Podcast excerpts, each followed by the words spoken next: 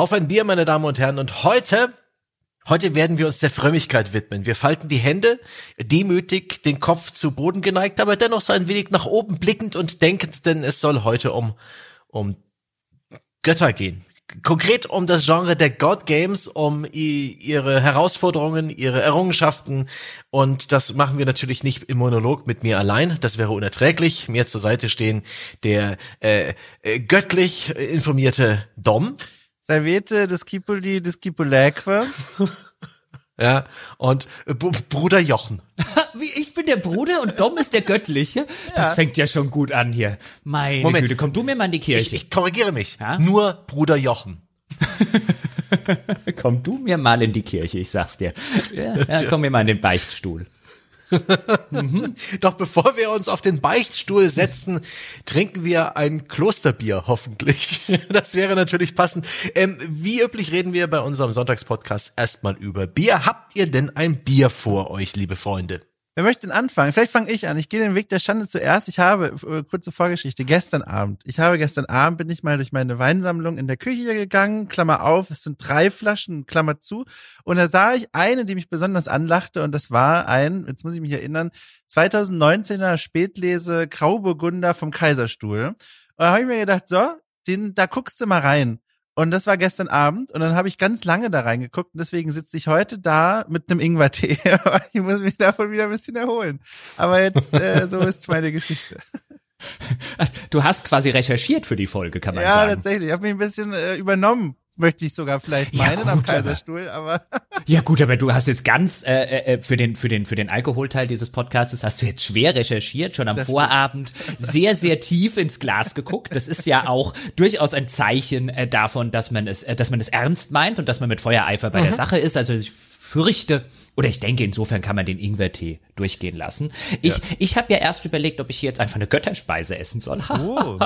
ähm, habe ich dann aber gelassen, weil ich mag keine Götterspeise. Und habe also in mein Bierfundus geguckt, was da noch so alles äh, drin ist und habe noch äh, gefunden aus der Lieferung von äh, Tobias, der auch aus Hessen kommt entnehme ich zumindest dem liebe Grüße aus Hessen. Äh, und äh, dort äh, sein Lieblings-Pale Ale, wie er sagt, nämlich das von Meisels and Friends. Ich glaube, mm. das habe ich schon mal im Podcast getrunken und ich glaube, es war wirklich sehr, sehr lecker. Und ich werde das jetzt aber nochmal falsifizieren und auch verifizieren. Und ja, ein drittes Wort dafür fällt mir nicht ein, Sebastian. Ja, also das Meisel ist ein gutes, das IPA, das mag ich auch. Ich habe ein Bier geschickt bekommen.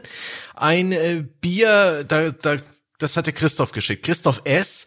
Und das ist ein sehr, sehr nobles Bier. Das freie Pilsner. Gebraut in der Gutshof-Brauerei. Das freie. Wunderschönes Etikett. Sonderfarben. Das war teuer. 033 Liter. Ähm, leichter Malzkörper gepaart mit frischer norddeutscher Bittere. Das werden wir sehen. Dazu hat der, ähm, der Christoph auch noch so eine praktisch eine, eine Crowdsourcing-Frage. Und zwar kann er sich an zwei Spiele nicht erinnern. Zwei PC-Spiele. Und er hat nur so ein paar vage Erinnerungen daran, worum es darin geht. Und ich würde jetzt einfach mal kurz sein Such, ähm, äh, seine Suchanzeige vorlesen. Das erste Spiel war vermutlich zwischen 95 und 2000, hat er als Demo gespielt, ein Third-Person-Shooter Science Fiction.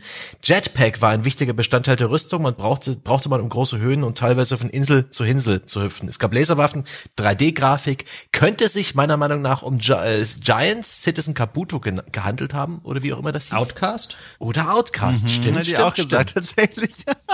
das wäre der Da habe ich es gar nicht mehr so erinnert. Gut, das, das zweite Spiel, das sagt mir auch nichts. Vermutlich zwischen 98 und 2002 beim Kumpel über die Schulter geschaut. Vermutlich aus Japan. Isometrischer Ansicht. Besonderheit, der Schwertkampf wird mit der Mausrichtung plus Eingabe gesteuert. Grafikstil bunt, Manga-artig. Ich glaube, man hatte einen Begleiter. Und es war eine recht offene Spielwelt, Schrägstrich Karte. Ja, das ist Star Wars, das ist Star Wars Episode 1. Da habe ich ein Altbier gemacht mit dem Paul zusammen. Kann man nachhören. Das ist exakt dieses Spiel. Wirklich? Nein, wahrscheinlich nicht. Aber, äh, aber es passt irgendwie erstaunlich gut auf das Spiel. Finde ich jedenfalls großartig. Also das, äh, das sind Probleme, bei denen hilft man instinktiv gerne mit und grübelt, grübelt ebenfalls. Dieses, ich finde es ganz interessant, weil ich habe auch ähm, die Bierlieferung bekommen. Es äh, äh, wird dann auch demnächst von mir das Bier dazu äh, verköstigt. Bin mal gespannt, was du sagst, Sebastian. Ähm, aber ich habe auch deswegen diese Texte bekommen oder diese diese Hilferufe, welche Spiele sind es? Und irgendwas sagt mir dieses japanische Anime-Stil mit Maustaste plus oder Ma Maus in die jeweilige Richtung zum Zuschlagen. Also ich komme nicht auf einen Namen, aber wenn ich den Namen höre oder dann im Forum lese, wenn, wenn jemand anders drauf kommt, bin ich mir sicher, ich habe das gespielt. Das klingt bekannt. Ja. Hm. Was gibt es Schöneres, als den eigenen Geist ja zu stimulieren, als ein solches Rätsel oder eben auch Fürbitte zu halten? Mhm. Du, da, da, da sagst du ganz viele Vokabeln, die viel mit mir machen. Ich habe sie hier und da ja schon mal meine Biografie hier in die Welt reingehalten, aber ich komme ja aus Süddeutschland, Oberministrant und Ministrant von den Jahren 12 bis 18. Ich habe in, als Teenager vier Wochen in einem Kloster verbracht. Die Geschichte dazu ist auch interessant. Und all das, was du hier gerade sagst, macht sehr viel mit mir. Also heute hm, habe ich damit nicht mehr viel zu tun, aber das ist eine besondere Folge für mich, Sebastian. Äh, gut, dann versuche ich da ähm, ähm, möglichst nur positive Erinnerungen äh, wachzurütteln und vielleicht Expertenwissen, aber wir werden heute über God Games sprechen.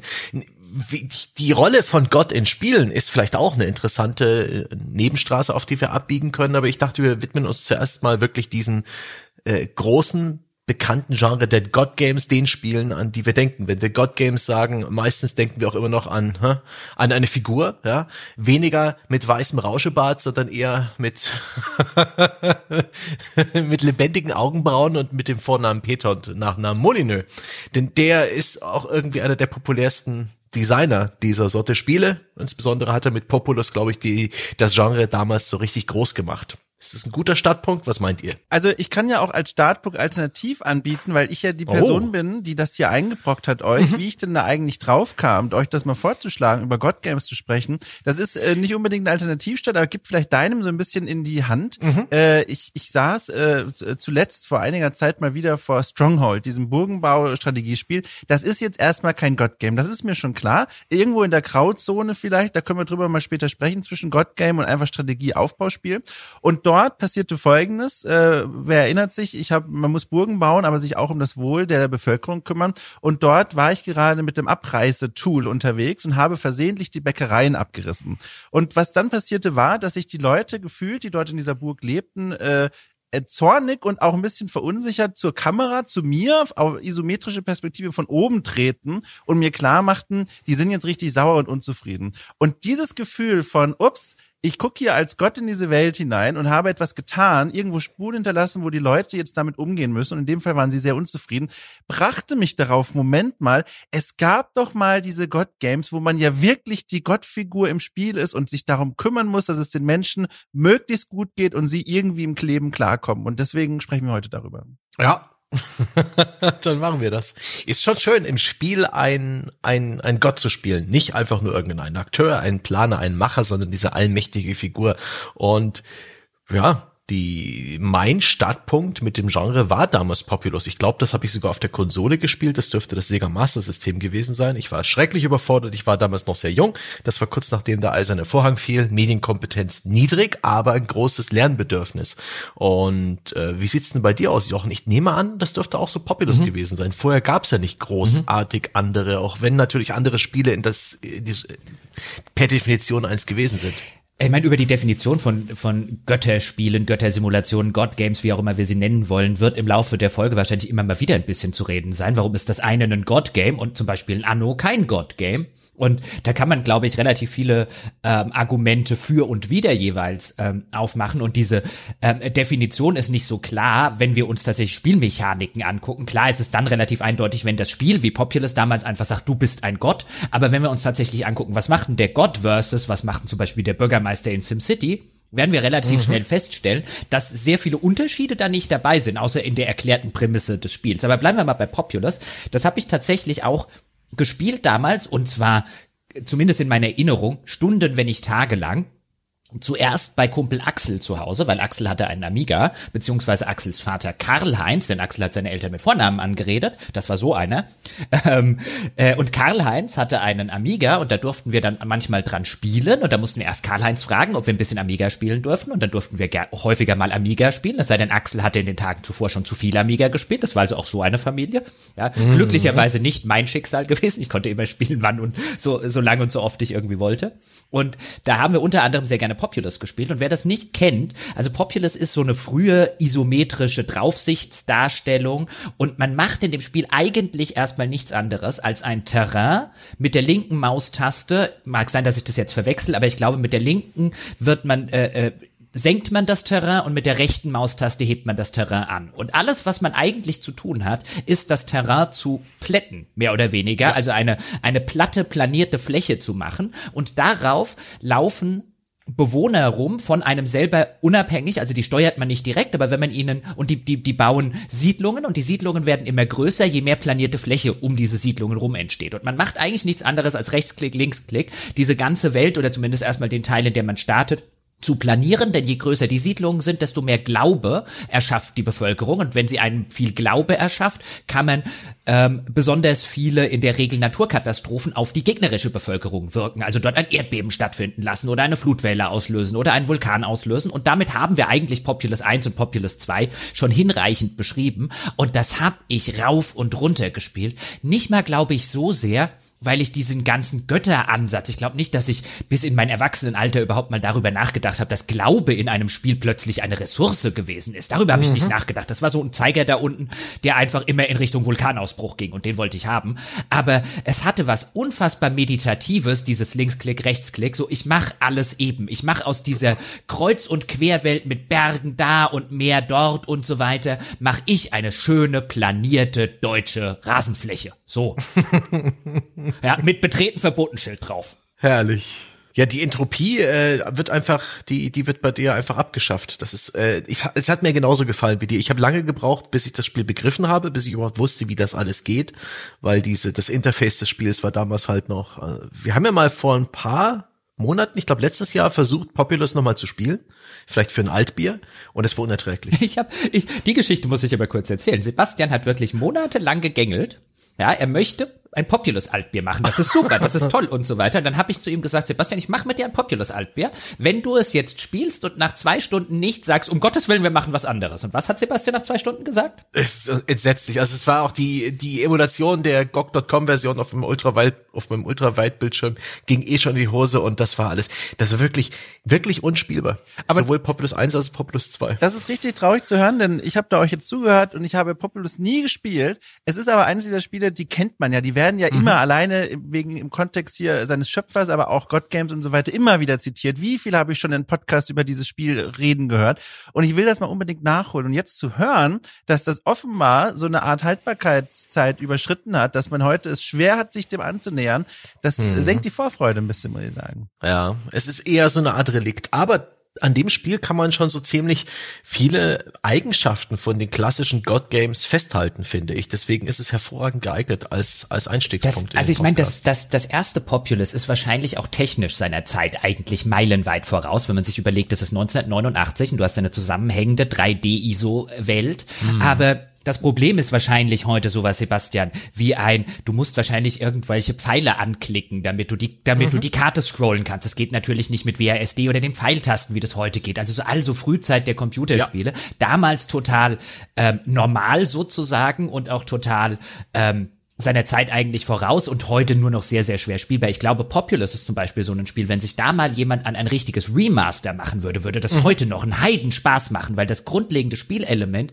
dieses Planieren dieser Welt, das entfaltet einen so süchtig machenden Charme, an den kann ich mich noch erinnern und ich glaube, das würde es heute noch genauso, wie es damals ähm, gelaufen ist. Ich finde nur heute genauso wie damals es hat eigentlich, klar, es gilt als Göttersimulation, das ist ja auch die ganze Prämisse, und ich glaube, im zweiten Teil wird's dann so ein bisschen altgriechisch und so weiter, diese ganze Mythologie so ein bisschen aufgegriffen, wenn ich das recht in äh, Erinnerung habe. Das ist schon zu Recht ein Götterspiel.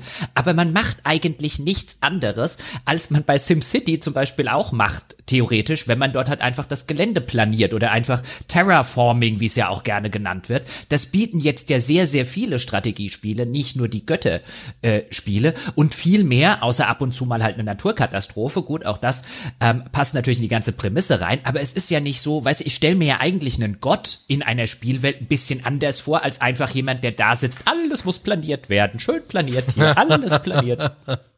Planier, planieren ist halt eine angenehm mühsame Aufgabe, mit der du den Spieler halt lange genug beschäftigst. Denn so ein bisschen ein Problem ist ja, du hast als Gott per Definition ja so eine gewisse Allmacht. Und dem Spieler praktisch Allmacht zu geben, wie will man da ein Spiel drumrum bauen? Deswegen gib ihm doch einfach ein Terraforming-Tool, verkauf ihm das als göttliche Fähigkeit und dann, dann ja, haben wir schon ja, zumindest ein bisschen Spielzeit. Ja, es ist ja, das finde ich ja den, den Teil, den ich ganz interessant finde, wenn wir uns die echten Götterspiele mal angucken. Ob das jetzt eine Populous ist oder von den neueren auch das From Dust von, von, von Ubisoft 2011 rausgekommen, das sich auch, hat sich so ein bisschen auch als geistiger Nachfolger von Populous gesehen und das auch viel mit Terraforming arbeitet. Also hol dir dort Sand zum Beispiel und schütt schüttet dort irgendwas damit auf. Und dazu noch ein bisschen die ganzen Naturkatastrophen, die auch dort eine Rolle spielen, wie Flutwellen und so weiter. Und dann haben wir eigentlich, wenn wir über Götterspiele reden, ein sehr, ich will nicht sagen primitives, weil das klingt dann abwertend, so meine ich das gar nicht gegenüber anderen Kulturen, aber ein sehr, sehr urzeitliches Götterverständnis. Und der Gott ist dafür verantwortlich, wie die Welt aussieht. Und der ist dafür verantwortlich, dass Vulkanausbrüche existieren und dass Flutwellen passieren. Und nun wissen wir ja, dass Gott dafür eigentlich nicht verantwortlich ist, zumindest aus moderner wissenschaftlicher Sicht, sondern dass eben frühe Religionen das Gott sozusagen angelastet oder zugeschrieben haben, weil sie keine andere Erklärung für diese Phänomene gefunden haben. Und jetzt gehen ausgerechnet moderne Computerspiele hin und greifen diesen alten Hut sozusagen wieder auf und machen ihn sozusagen spielbar. Und wenn ich ein Gott in einem Videospiel bin, und zumindest bei den bekanntesten Vertretern, dann bin ich eigentlich einer der archaischsten Frühzeitgötter, die man sich so vorstellen kann, oder doch? Vor allem, ja, es geht sogar, finde ich, noch äh, zwei Stufen tiefer, die ganz spannend sind. Zum einen die Implikation, wenn man sich die Spielmechaniken eines typischen God Games anguckt, die äh, implizieren ja immer, dass man ein Mono theistischen Glauben hat. Das heißt, es gibt nur einen Gott, man ist ein Spieler vor dem Bildschirm. Äh, es gibt nicht irgendwie ein Zusammenspiel mit anderen ebenso mächtigen äh, äh, Kräften, die in diese Welt eingreifen. Man sitzt immer alleine als Gott für diesen ah, Bildschirm. Ah, kurz, oder? Entschuldigung, dass ich ja. unterbreche, aber bei Populous, ich weiß nicht, ob beim ersten oder im zweiten Teil gibt es durchaus einen Computerbösewicht. Also der kann auch bei dir ähm, Ach, guck mal. Ähm, Vulkane oder so auslösen. Also offensichtlich ja. gibt es da noch so einen Arschloch anderen Gott, der es wagt, ein Gott neben mir zu sein. Ach, guck mal, das wusste ich nämlich nicht. Siehst du, mhm. da merkt man wieder Populous eine Lernlücke, dann können wir das wieder ein bisschen rausnehmen. Aber es gibt was anderes und das glaub, äh, bleibt, glaube ich, bestehen. Und zwar, dass äh, es ja nicht nur darum geht, äh, man ist hier der allmächtige Gott und kann eine Spielwelt formen, wie man möchte, sondern es gibt ja noch die Bewohnerinnen und Bewohner in der Welt. Und eine Definition, äh, Bedingung für so ein God-Game, so habe ich zumindest recherchiert und so erscheint mir das auch sinnig, ist, dass die Leute nicht von dir direkt beeinflusst werden, wie in einem Strategiespiel, dass du einen Recht, äh, Rechtsklick machst um fünf Schwertkämpfer und sagst so, geht dorthin, sondern du schaffst neue Bedingungen in der Welt und guckst dann, wie die Menschen in dieser Welt darauf reagieren. Und das, finde ich, macht so eine Dynamik auf, die dieses Genre, finde ich, ganz, ganz besonders reizvoll macht. Das stimmt schon, aber auch das ist ja ganz interessant, wenn wir jetzt diese Definition einfach mal hernehmen, die du gerade genannt hast. Also für ein God-Game ist es notwendig, dass ich die Bewohner, also die Menschen dieser Welt als Gott nicht direkt beeinflusse, sondern zum Beispiel dahingehend, dass ich ihnen irgendwo Sand hinsetze oder so, mhm. dann ist es ja auch ein sehr interessantes Götter- und Menschenbild was sich mhm. da gibt, weil auch da, wenn ich jetzt an einen Gott denke, einen wie auch immer geprägten Gott, würde ich nicht in allererster Situation an einen Gott denken, der aus welchen Gründen auch immer unfähig oder unwillens ist, direkt mit den Menschen zu interagieren, weil warum sollte er? Warum, weißt du, was, was an diese, an diese äh, indirekten Art und Weise ist denn göttlich? Ja, es hat sowas sehr, also das sind so Geschichten, die kennt man ja, aber auch wenn man zum Beispiel in die griechische Mythologie guckt oder so, ganz viele dieser Geschichten, wo die Götter von oben nach unten gucken zu den Menschen und sagen, was machen sie denn da schon wieder? Und dann findet oft so eine indirekte Beeinflussung statt, dass neue Bedingungen geschafft werden. Man tritt in das Leben dieser Menschen und macht irgendetwas, von dem sie gar nicht mitbekommen, dass es gemacht wurde. Und das verändert den Lauf ihrer Leben. Und das ist ja so dieses fast schon, finde ich, verspielte Herangehensweise an die Verwaltung von so einer Bevölkerung. Bei einem Anno, da, da tust du ja wirklich komplett durchexerzieren Studien, die kriegen die Ration, die dürfen im sozialen Rang aufsteigen, dort baue ich den Markt hin. Aber in einem Spiel wie zum Beispiel From Dust oder in einem, vielleicht, ja, From Dust ist ein ganz gutes Beispiel, da machst du ja wirklich, da, da, da, da baust du eigentlich nur die Welt aus, wie du möchtest oder wie du wünschst und schaust dann, was die Leute damit machen. Und das finde ich so, das hat was sehr Verspieltes, so was sehr so, so, so, als würde man auf kleine Kinderchen aufpassen, die einem aber nicht so wichtig sind, dass man möchte, dass sie überleben. Es ist nur so ein, ich passe mal auf euch auf so, aber wenn ihr da runter den Hang runterrollt, mein Gott, ne? Es, das, es berührt mich nicht. Das, das stimmt schon, aber das ist ja, Sebastian hat ja vorher die, äh, das, äh, äh, das Wort der Allmacht reingebracht. Also wenn ich jetzt wirklich an einen, an einen Gott denke, dann würde ich bin jetzt nicht der gläubigste Mensch auf dem Planeten, sondern im Gegenteil eher Atheist, aber ich würde jetzt nicht an einen Gott als, als jemanden denken, dem halt einfach die Menschen an sich relativ egal sind, sondern nur interessant sind im Rahmen, ähm, wie so, wie so, keine Ahnung, wie so ein paar Kaninchen oder wie, wie Mäuse oder so in so einem Experiment oder wie eine Ameisenfarm. Und, ach, was passiert denn, wenn ich hier mal ein bisschen Wasser reinschütte oder so? Also zumindest so werden ja Götter auch in Religionen nicht dargestellt also dieses Götterbild der Götterspiele ist ja schon ein, ich will nicht sagen zynisches oder böses, aber schon eher eins, also was du gerade skizziert hast, ist da spielt halt irgendjemand ab und zu mal ein bisschen mit seiner Ameisenfarm rum. Und das ist ja nicht, nicht, nicht das Götterbild, das sozusagen religiös über die Jahrtausende hinweg gesellschaftlich und unterschiedlichen Kulturen geprägt wurde. Also das ist ja schon ein sehr, sehr, will ich mal sagen, säkulares Bild. Vielleicht ist auch die die Tatsache, dass man nur so indirekt Einfluss nimmt auf die Spielwelt, auch ein Ergebnis der Tatsache, dass wir seit tausenden von Jahren an an Götter glauben in verschiedenster Form, dass aber wirklich äh, Wirkbeweise, abgesehen von irgendwelchen anekdotischen überlieferten Texten, ähm, nicht vorhanden sind. Das indirekte, diese, das eher diskrete Handeln als Gott ist da vielleicht auch schon drin. Aber hm, tatsächlich kann man im, im Videospiel ein anderer Gott sein als der, den man also, äh, immer wieder praktisch in, in unserer christlichen Welt erzählt bekommt. Ja, je nachdem. Also das, das, was ich zum Beispiel unter erstmal unter Gott verstehen würde, wenn man jetzt sagt, definier mir mal einen Gott und was kann so ein Gott alles, ähm, so, so wie ich den Begriff definieren würde, wäre der viel näher an Anno als an From Dust. Ich habe darüber hm. jetzt mal nachgedacht äh, in dieser kurzen Pause und ich muss sagen, das ist wirklich sehr interessant, weil ich glaube, da geht Hand in Hand unsere Vorstellung von Allmacht und wie man das in ein Spiel überträgt. Weil wie du das beschreibst, Sören, das ist ja ein sehr wörtlicher äh, Interpretation oder, oder, oder Verständnis von Allmacht, dieses ich kann wirklich alles machen und das ist ja quasi die Ausformulierung von Allmacht. Hm. Aber wenn ich das so mir vorstelle, dieses Wort, das finde ich sehr interessant, weil wir da so unterschiedlich drauf gucken. Bei Allmacht, für mich ist die Gottfigur noch allmächtiger, wenn sie wirklich einfach nur sagt, komm, ich schütte dir hier einen Berg auf, ist mir völlig egal, was du da machst. Das ist für mich dieser Inbegriff von, also wenn die Macht so groß ist, dass dir das egal sein kann. So eine Art von fast schon so verspielter Sorgenfreiheit als Gott. Das ist so mein Allmachtbegriff. Und ich glaube, deswegen gucken wir da so anders drauf. Das ist aber sehr interessant. In, in unserer Überlieferung, äh, in der christlichen ist es ja auch so, dass Gott halt die große Arbeitsleistung, äh, die er getätigt hat, war ja in sieben Tagen unseren Planeten zusammenzuschrauben.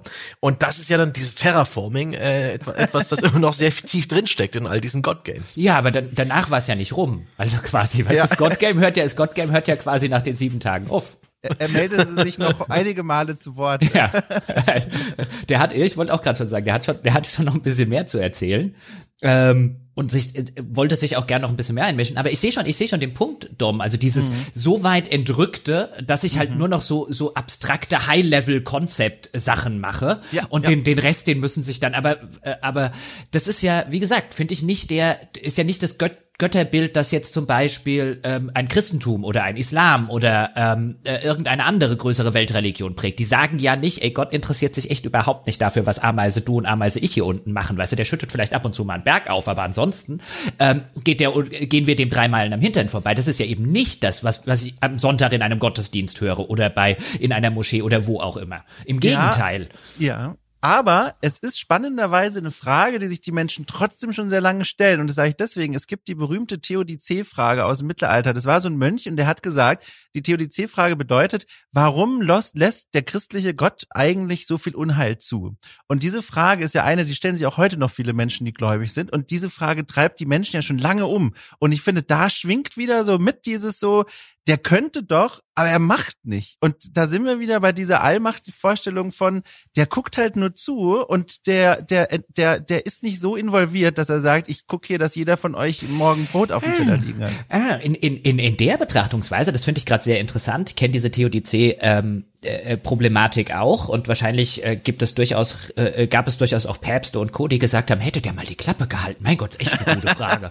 ähm, das, das, das kostet doch wieder nur Geld.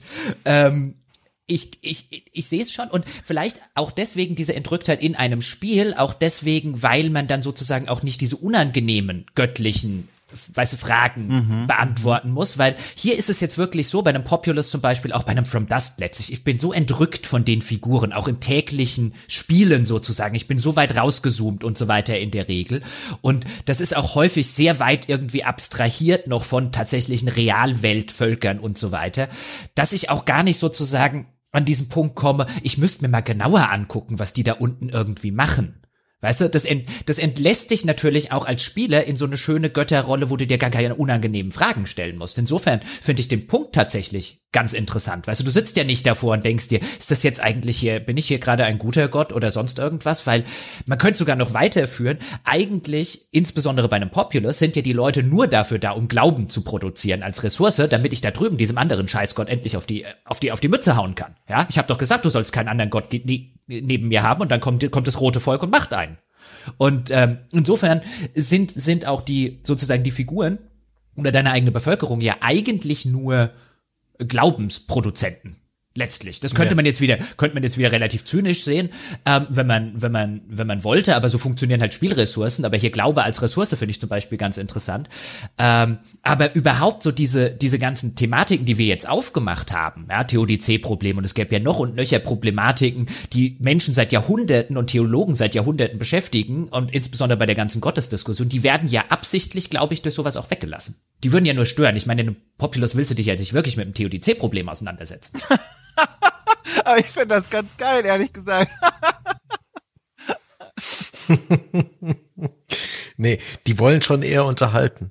Und war auch damals ganz gut, dieses, äh, ja, Bewohner einer Spielwelt zu nutzen in einem God-Game als Aggregatoren für Macht und dazu auch noch so einen Balken zu haben, der irgendwie dir anzeigt, wie viel göttliche Power du hast. Das ist auch so etwas, das viele Spiele dieser Art tun. Das ist in meinen Augen auch immer so ein, so ein etwas seltsamer Kompromiss, der auch so ein bisschen deine Rolle als Gott ja, ein Stück weit untergräbt aber die auch irgendwie nötig ist, weil du ja sonst als allmächtiges Wesen in dem Spiel keine Progression hättest, keine, keine kein Spielziel, keine Weiterentwicklung. Das wäre das langweiligste überhaupt. Andererseits können wir später auch drüber reden, dann wäre das Spiel ja so eine Sandbox, was aber auch irgendwie ein sehr geiles, gottgleiches Gefühl ist. Aber so, so ist dann halt eine Spielmechanik draufgestülpt. Wenn ich, wenn ich das noch kurz hier sagen darf, das ist mir nämlich in dem, im, im, im Gedankenmachen zu der Folge aufgefallen. Ähm, nämlich gerade diese, diese Ressource, die wir jetzt gerade haben, also den Glauben mhm. als Ressource, ist ein total interessanter, netter moderner Gedanke, der in Populous 1989 drin war, den ich erst viel, viel später in anderer, äh, in anderen Medien gefunden habe, weil es ist äh, mittlerweile beinahe schon abgedroschen, aber es gab mal so eine ganze Phase, insbesondere in der Fantasy-Urban Fantasy, insbesondere Neil Gaiman zum Beispiel in American Gods oder in mhm. Neverwhere oder wie sie alle heißen, die halt dieses Konzept hatten, ähm, es gibt Götter nur, weil Menschen glauben, dass es sie gibt. Und sobald mhm. niemand mehr an den Gott glaubt, gibt es ihn auch irgendwann nicht mehr. Und das finde ich ein ganz nettes, ähm, fand ich immer ein ganz nettes, interessantes Konzept, insbesondere im Rahmen von so Urban Fantasy Geschichten und Co. Und hier haben wir dieses Konzept in einem Videospiel lange, bevor ich jemals das Ganze irgendwo in der Literatur gelesen habe. Ähm, Small Gods von Terry Pratchett kam allerdings nach Populous im Jahr 1992. Wunderbar mit diesem Schildkrötengott, ich glaube, weiß gar nicht, wie er hieß, Umur oder so, der sich eines Tages als reinkarnierte äh, und seinen neuen äh, äh, ja, Prediger, seine neue Jesusfigur suchte, feststellte, dass niemand mehr an ihn glaubt, außer ein örtlicher Dorftrottel und er deswegen auch extrem machtlos war und die ganze Fiktion dieses äußerst lustigen Romans, die, die der auch wunderbar ähm, religiöses verwurstet äh, aus der echten Welt auf die wunderbare Terry Pratchett Weise. Ähm, der ist sehr zu empfehlen und da geht's eben genau darum, um dieses Ressourcenmanagement, um diese diese Bredouille des armen, des schwachen Gottes, der Menschen braucht, um Macht zu haben. Und schon haben wir ein Gameplay-Fundament.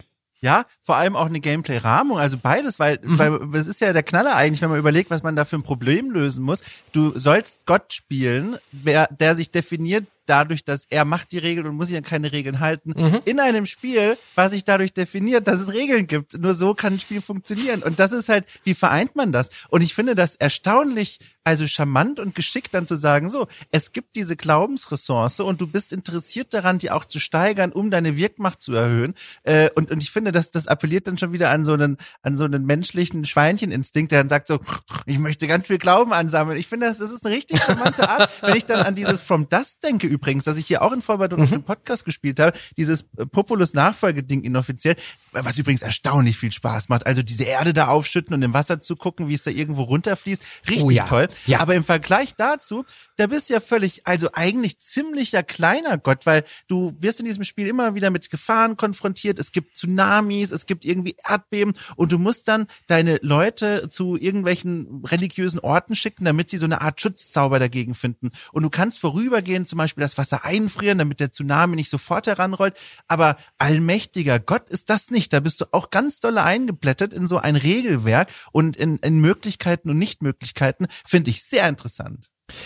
Unbedingt. Also From Dust hat mich auch positiv überrascht, wie viel Spaß das gemacht hat in Vorbereitung auf die auf die äh, Folge jetzt. Aber ich finde, es funktioniert als God-Game, nämlich ich fühle mich wie ein Gott deutlich schlechter als Populous, genau aus den Gründen, die du gerade genannt hast, weil es insofern das modernere Spiel ist, dass das viel mehr Progression innerhalb der einzelnen Level hat. Und dann hast du Problem X und dann bekommst du Fähigkeit Y, um das zu lösen. Und es fühlt sich halt an wie jedes andere x-beliebige Strategiespiel sozusagen von seinem Progressionssystem. Nicht unbedingt vom Gameplay, aber von dem Progressionssystem.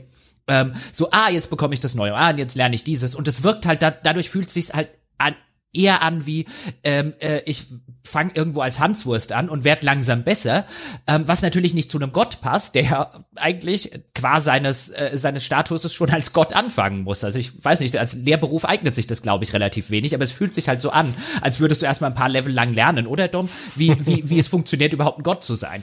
Und ähm, so funktioniert halt Populous dadurch, dass es sehr sehr eingängig ist mit diesem ach linke Maustaste macht das, rechte Maustaste macht das, oder guck mal, jetzt kommt ein großes Schloss und ich krieg viel mehr viel mehr Glaube und einfach erstmal so, ich komme auf diese Welt und ich muss alles planieren. Ähm, das funktionierte für dich als God-Game besser, aber ich glaube, du hast gerade beschrieben, warum es so wenig God-Games gibt, weil die Prämisse sich total mit dem beißt, was man als gutes modernes Spieldesign betrachten würde. Nämlich genau, ja. eigentlich, eigentlich ist From Dust ein ziemlich gutes, modernes Spieldesign, wie ich bring dir Sachen bei und du kannst am Anfang noch nicht alles und du lernst neue Sachen und so weiter. Das macht es auch gut, das macht auch Spaß, es hat eine geile Wasserphysik, immer noch. Oh, ja. aber, aber es fühlt sich nie an, finde ich, als wäre ich ein Gott in dieser Spielwelt. Also die Prämisse sagt, ich bin einer, aber es fühlt sich null an. Also ich habe tatsächlich etwas gefunden in Vorbereitung, wo ich das Gefühl habe, und das ist jetzt nicht so richtig die Schublade steile These, sondern mehr so, Dom traut sich was. Und dann können wir mal kurz drüber sprechen, wie ihr dazu steht, weil es mich wirklich interessieren würde. Ich habe was gefunden, wo die God Games so ein bisschen überlebt haben im Kleinen. Und zwar Zoo-Simulationen, aber, Achtung, nein, nein, nicht das komplette Ding, aber der Bau eines Geheges da packst du dein Tier dann rein und kannst dem ja äh, alle möglichen äh, äh, hier Früchtchen und, und Pflänzchen und Spielplätze reinbauen und guckst dann zu, wie dieses Tier damit umgeht und du kannst selber entscheiden in diesem kleinen Kosmos, äh, wie es dem Tier gehen soll. Und das, äh, also ich guck mir das an und denke mir, guck mal da, äh, das ist ja, hat ja schon was von so einem, von so einem kleinen Gottgamchen. Oder findet ihr, da, da, da, da stretche ich so ein bisschen zu sehr die Definition des Genres? Erfüllt auf jeden Fall einige ja. Stichpunkte, Checkboxen der Gott der Allmachtsfantasie, ähm, dass Lebewesen, digitale, komplett sozusagen auf dich angewiesen sind. Komplett. Deinen, deinem Willen unterworfen und deinen, deinen, deinen Stimmungsschwankungen und Gelüsten. Mhm. Und du, dir steht auch ein großes Spektrum zur Verfügung mit Dingen, die du da tun kannst. Ich nehme an, du kannst da auch Löwen in ein, ähm, in einen Swimmingpool mit Salzwasser werfen. Das muss das Spiel dann aber auch hergeben. Ne? Genauso die bekannte Geschichte von den Sims, die man in den Pool steigen lässt und dann die ähm, Leiter wegeditiert. Die Sims ist in dem Sinne auch ein Gottspiel. Ähm, klar, gehe ich mit, gehe ich mit. Ich, ich kenne da so einen YouTube-Kanal mit jemandem, der völlig begeistert große Arbe Ameisengehege baut und, und ab und zu seine neuen Ameisenstämme irgendwohin umzieht. Der spielt auch Gott. Das ist ein fantastischer äh, Sog, den sowas aufbaut. Also da bin ich schon bei dir. Aber sie heißen halt nicht so. Sie heißen halt Wirtschaftssimulation oder Management-Simulation oder Aufbaustrategie das nicht eine schöne Parallele, dass wir heute angekommen sind, dass der Kapitalist der Gott ist seiner Spielwelt? Die Ressource, was früher mal Glaube war, ist jetzt das Geld. Und wenn die vorhanden ist, kann man im Grunde in diesem Spiel machen, was man will. Oh. Bin mir dabei durch Schön. den Bart gefahren, während ich das gesagt habe. Aber sag, sag, sag, sag, die Frage ist, sagt das mehr über den Kapitalismus oder mehr über den Glauben? Uh. Jetzt mit beiden oh. Händen durch den Bart. Aber ich finde, ich finde, um, um auf die ursprüngliche Frage zurückzukommen, ähm, wenn wir, also sind wir ja bei der Definition von, von God Games, Götterspielen, wie auch immer. Und jetzt könnte man das Zoo-Beispiel nehmen, oder ich könnte jetzt einfach das Beispiel von mir privat außerhalb von Computer- und Videospielen nehmen. Ähm, ist Scout, also mein Hund, ist der für mich ein God-Game? Also als, als, weißt du, das, was du gerade genannt hast mit, ich mache ein Tiergehege und ich setz Sachen rein und ich mache Futter und so weiter. Das mache ich jeden Tag mit meinem Hund. Ähm, ist, bin ich irgendwie Gott für den Hund? Jetzt könnte man wahrscheinlich auf einer Seite argumentieren, ja, äh, irgendwie schon. Ich würde argumentieren, ein Nein bin ich nicht, weil wenn mein Hund krank ist, kann ich nicht mehr machen, als mit ihm zum Arzt laufen. Weißt du, ich kann ihn nicht auf magische Art und Weise wieder gesund machen. Und wenn er irgendwann sterben sollte, was eh nie passiert, aber wenn es irgendwann passieren sollte, was nie passiert, dann werde ich ihn auch nicht wieder zum Leben erwecken können. Ich habe halt keine göttlichen Kräfte. Ähm, und das fehlt mir teilweise bei der Abgrenzung jetzt auch bei anderen Spielen, weswegen für mich Anno immer noch kein God-Game ist, weil ich nichts Göttliches machen kann. Ähm, ich weiß, ich habe vorher andersrum argumentiert und eigentlich bin ich viel wirkmächtiger in einem Anno, als ich das vielleicht in einem Populous oder einem From Dust bin.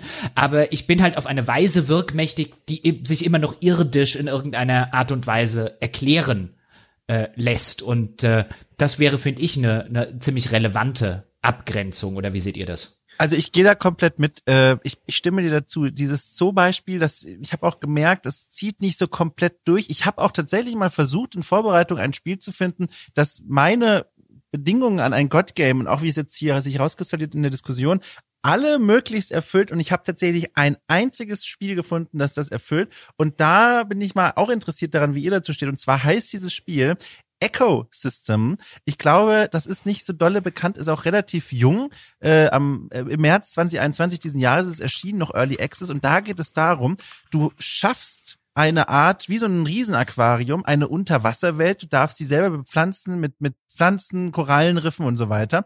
Dann setzt du da sozusagen das Leben rein und dann kannst du zugucken, wie sich in diesem Aquarium das Leben entwickelt. Du kannst bis auf die DNA-Stränge runtergehen und schauen, wie diese KI quasi Fortpflanzung und Evolution steuert, anhand der Umstände, die du als Gott geschaffen hast. Und für mich äh, werden da erstaunlich viele Boxen abgetickt, was God Game mhm. angeht. Ähm, nur kurz zur, zur Information, meine Damen und Herren, nicht weil ich äh, äh hier dem dem dem Dom Mundpflege betreiben will, aber Ecosystem heißt oh, es. Nicht, dass die Leute ja. falsch suchen. Also es geht mir nur darum, weil ich hätte, ich habe, ich habe gerade, ich wollte gerade gucken und habe unter Ecosystem nichts gefunden. Also das nehme ich gerne mit. Also Ecosystem, ja. genau, äh, ähm, das ist das Spiel, ja. Hier hast du wieder diese Schöpferrolle, genauso wie beim Zoo und, und das offensichtlich auch noch viel, viel detaillierter und durchsimulierter. Aber was Jochen meinte, mir fehlte auch die Allmacht. Dieses, dieses ein Wunder vollbringen. Ja, die, die Koralle, die da jetzt gerade stirbt, einfach mit einem Fingerschnippen heilen beispielsweise. Und das ist ja auch etwas, was die ganzen God Games, diese klassischen, die, ähm, die Black and Whites, die Populous, die äh, From Dust sogar, äh, alle noch mit dabei haben und was auch äh, wie eingangs so ein bisschen zu diesem archaischen Gottbild gepaart haben, dass man eben Naturkatastrophen, her äh, heraufbeschwören, kann göttliche Kräfte wirken lassen, kann hier endlich den Feind mit, weiß ich nicht, einer Sturzflut dahin wischen, ja, äh, glühende Asche auf sein Haupt fallen lassen, ja, ihn deinen Zorn spüren lassen. Und das sind doch auch irgendwie die Belohnungen eines God Games. Wozu kümmere ich mich denn die ganze Zeit um mein Gefolge? Ich will doch auch irgendwie ein Return of Investment. Ich will Spektakel. Ich will, dass diese Pixel hier möglichst spektakulär explodieren. Ich bin ja immer noch ein, ein, ein Entertainment-Kunde, wenn ich ein God-Game spiele. Und das ist für mich extrem wichtig. Ja, diese Komponente. Das ist, äh, und du hast sogar, finde ich, das beste moderne God-Game schon genannt vorhin mit einem Beispiel, das perfekt, finde ich, zu einem God-Game passt, weil viel sehr häufig, also jetzt auch bei dem Ecosystem-Beispiel, das übrigens fantastisch aussieht, das muss ich mir mal genauer angucken. An der Stelle schon mal danke für den Tipp. Ähm, ist aber auch sowas ähnliches wie Spore, das gab's ja mal, was häufig unter mhm. God-Game subsumiert wird, wo man aber eigentlich, wenn man ehrlich ist, weniger Gott als mehr eine Evolution nachspielt. Ähm, und da gibt's ja schon Unterschiede zwischen den beiden Sachen. Aber mhm. du hast vorher schon ein Beispiel genannt, die Sims. Die Sims ist ja. das, das beste moderne God-Game, das mir einfällt, das nicht als solches gilt, weil woanders kann ich so etwas machen, wie ein Sim schwimmt irgendwo im Swimmingpool und ich baue die Leiter ab. Also wenn das kein göttlicher Eingriff in eine Spielwelt ist, weil ich, ich, ich spiele ja niemanden hier.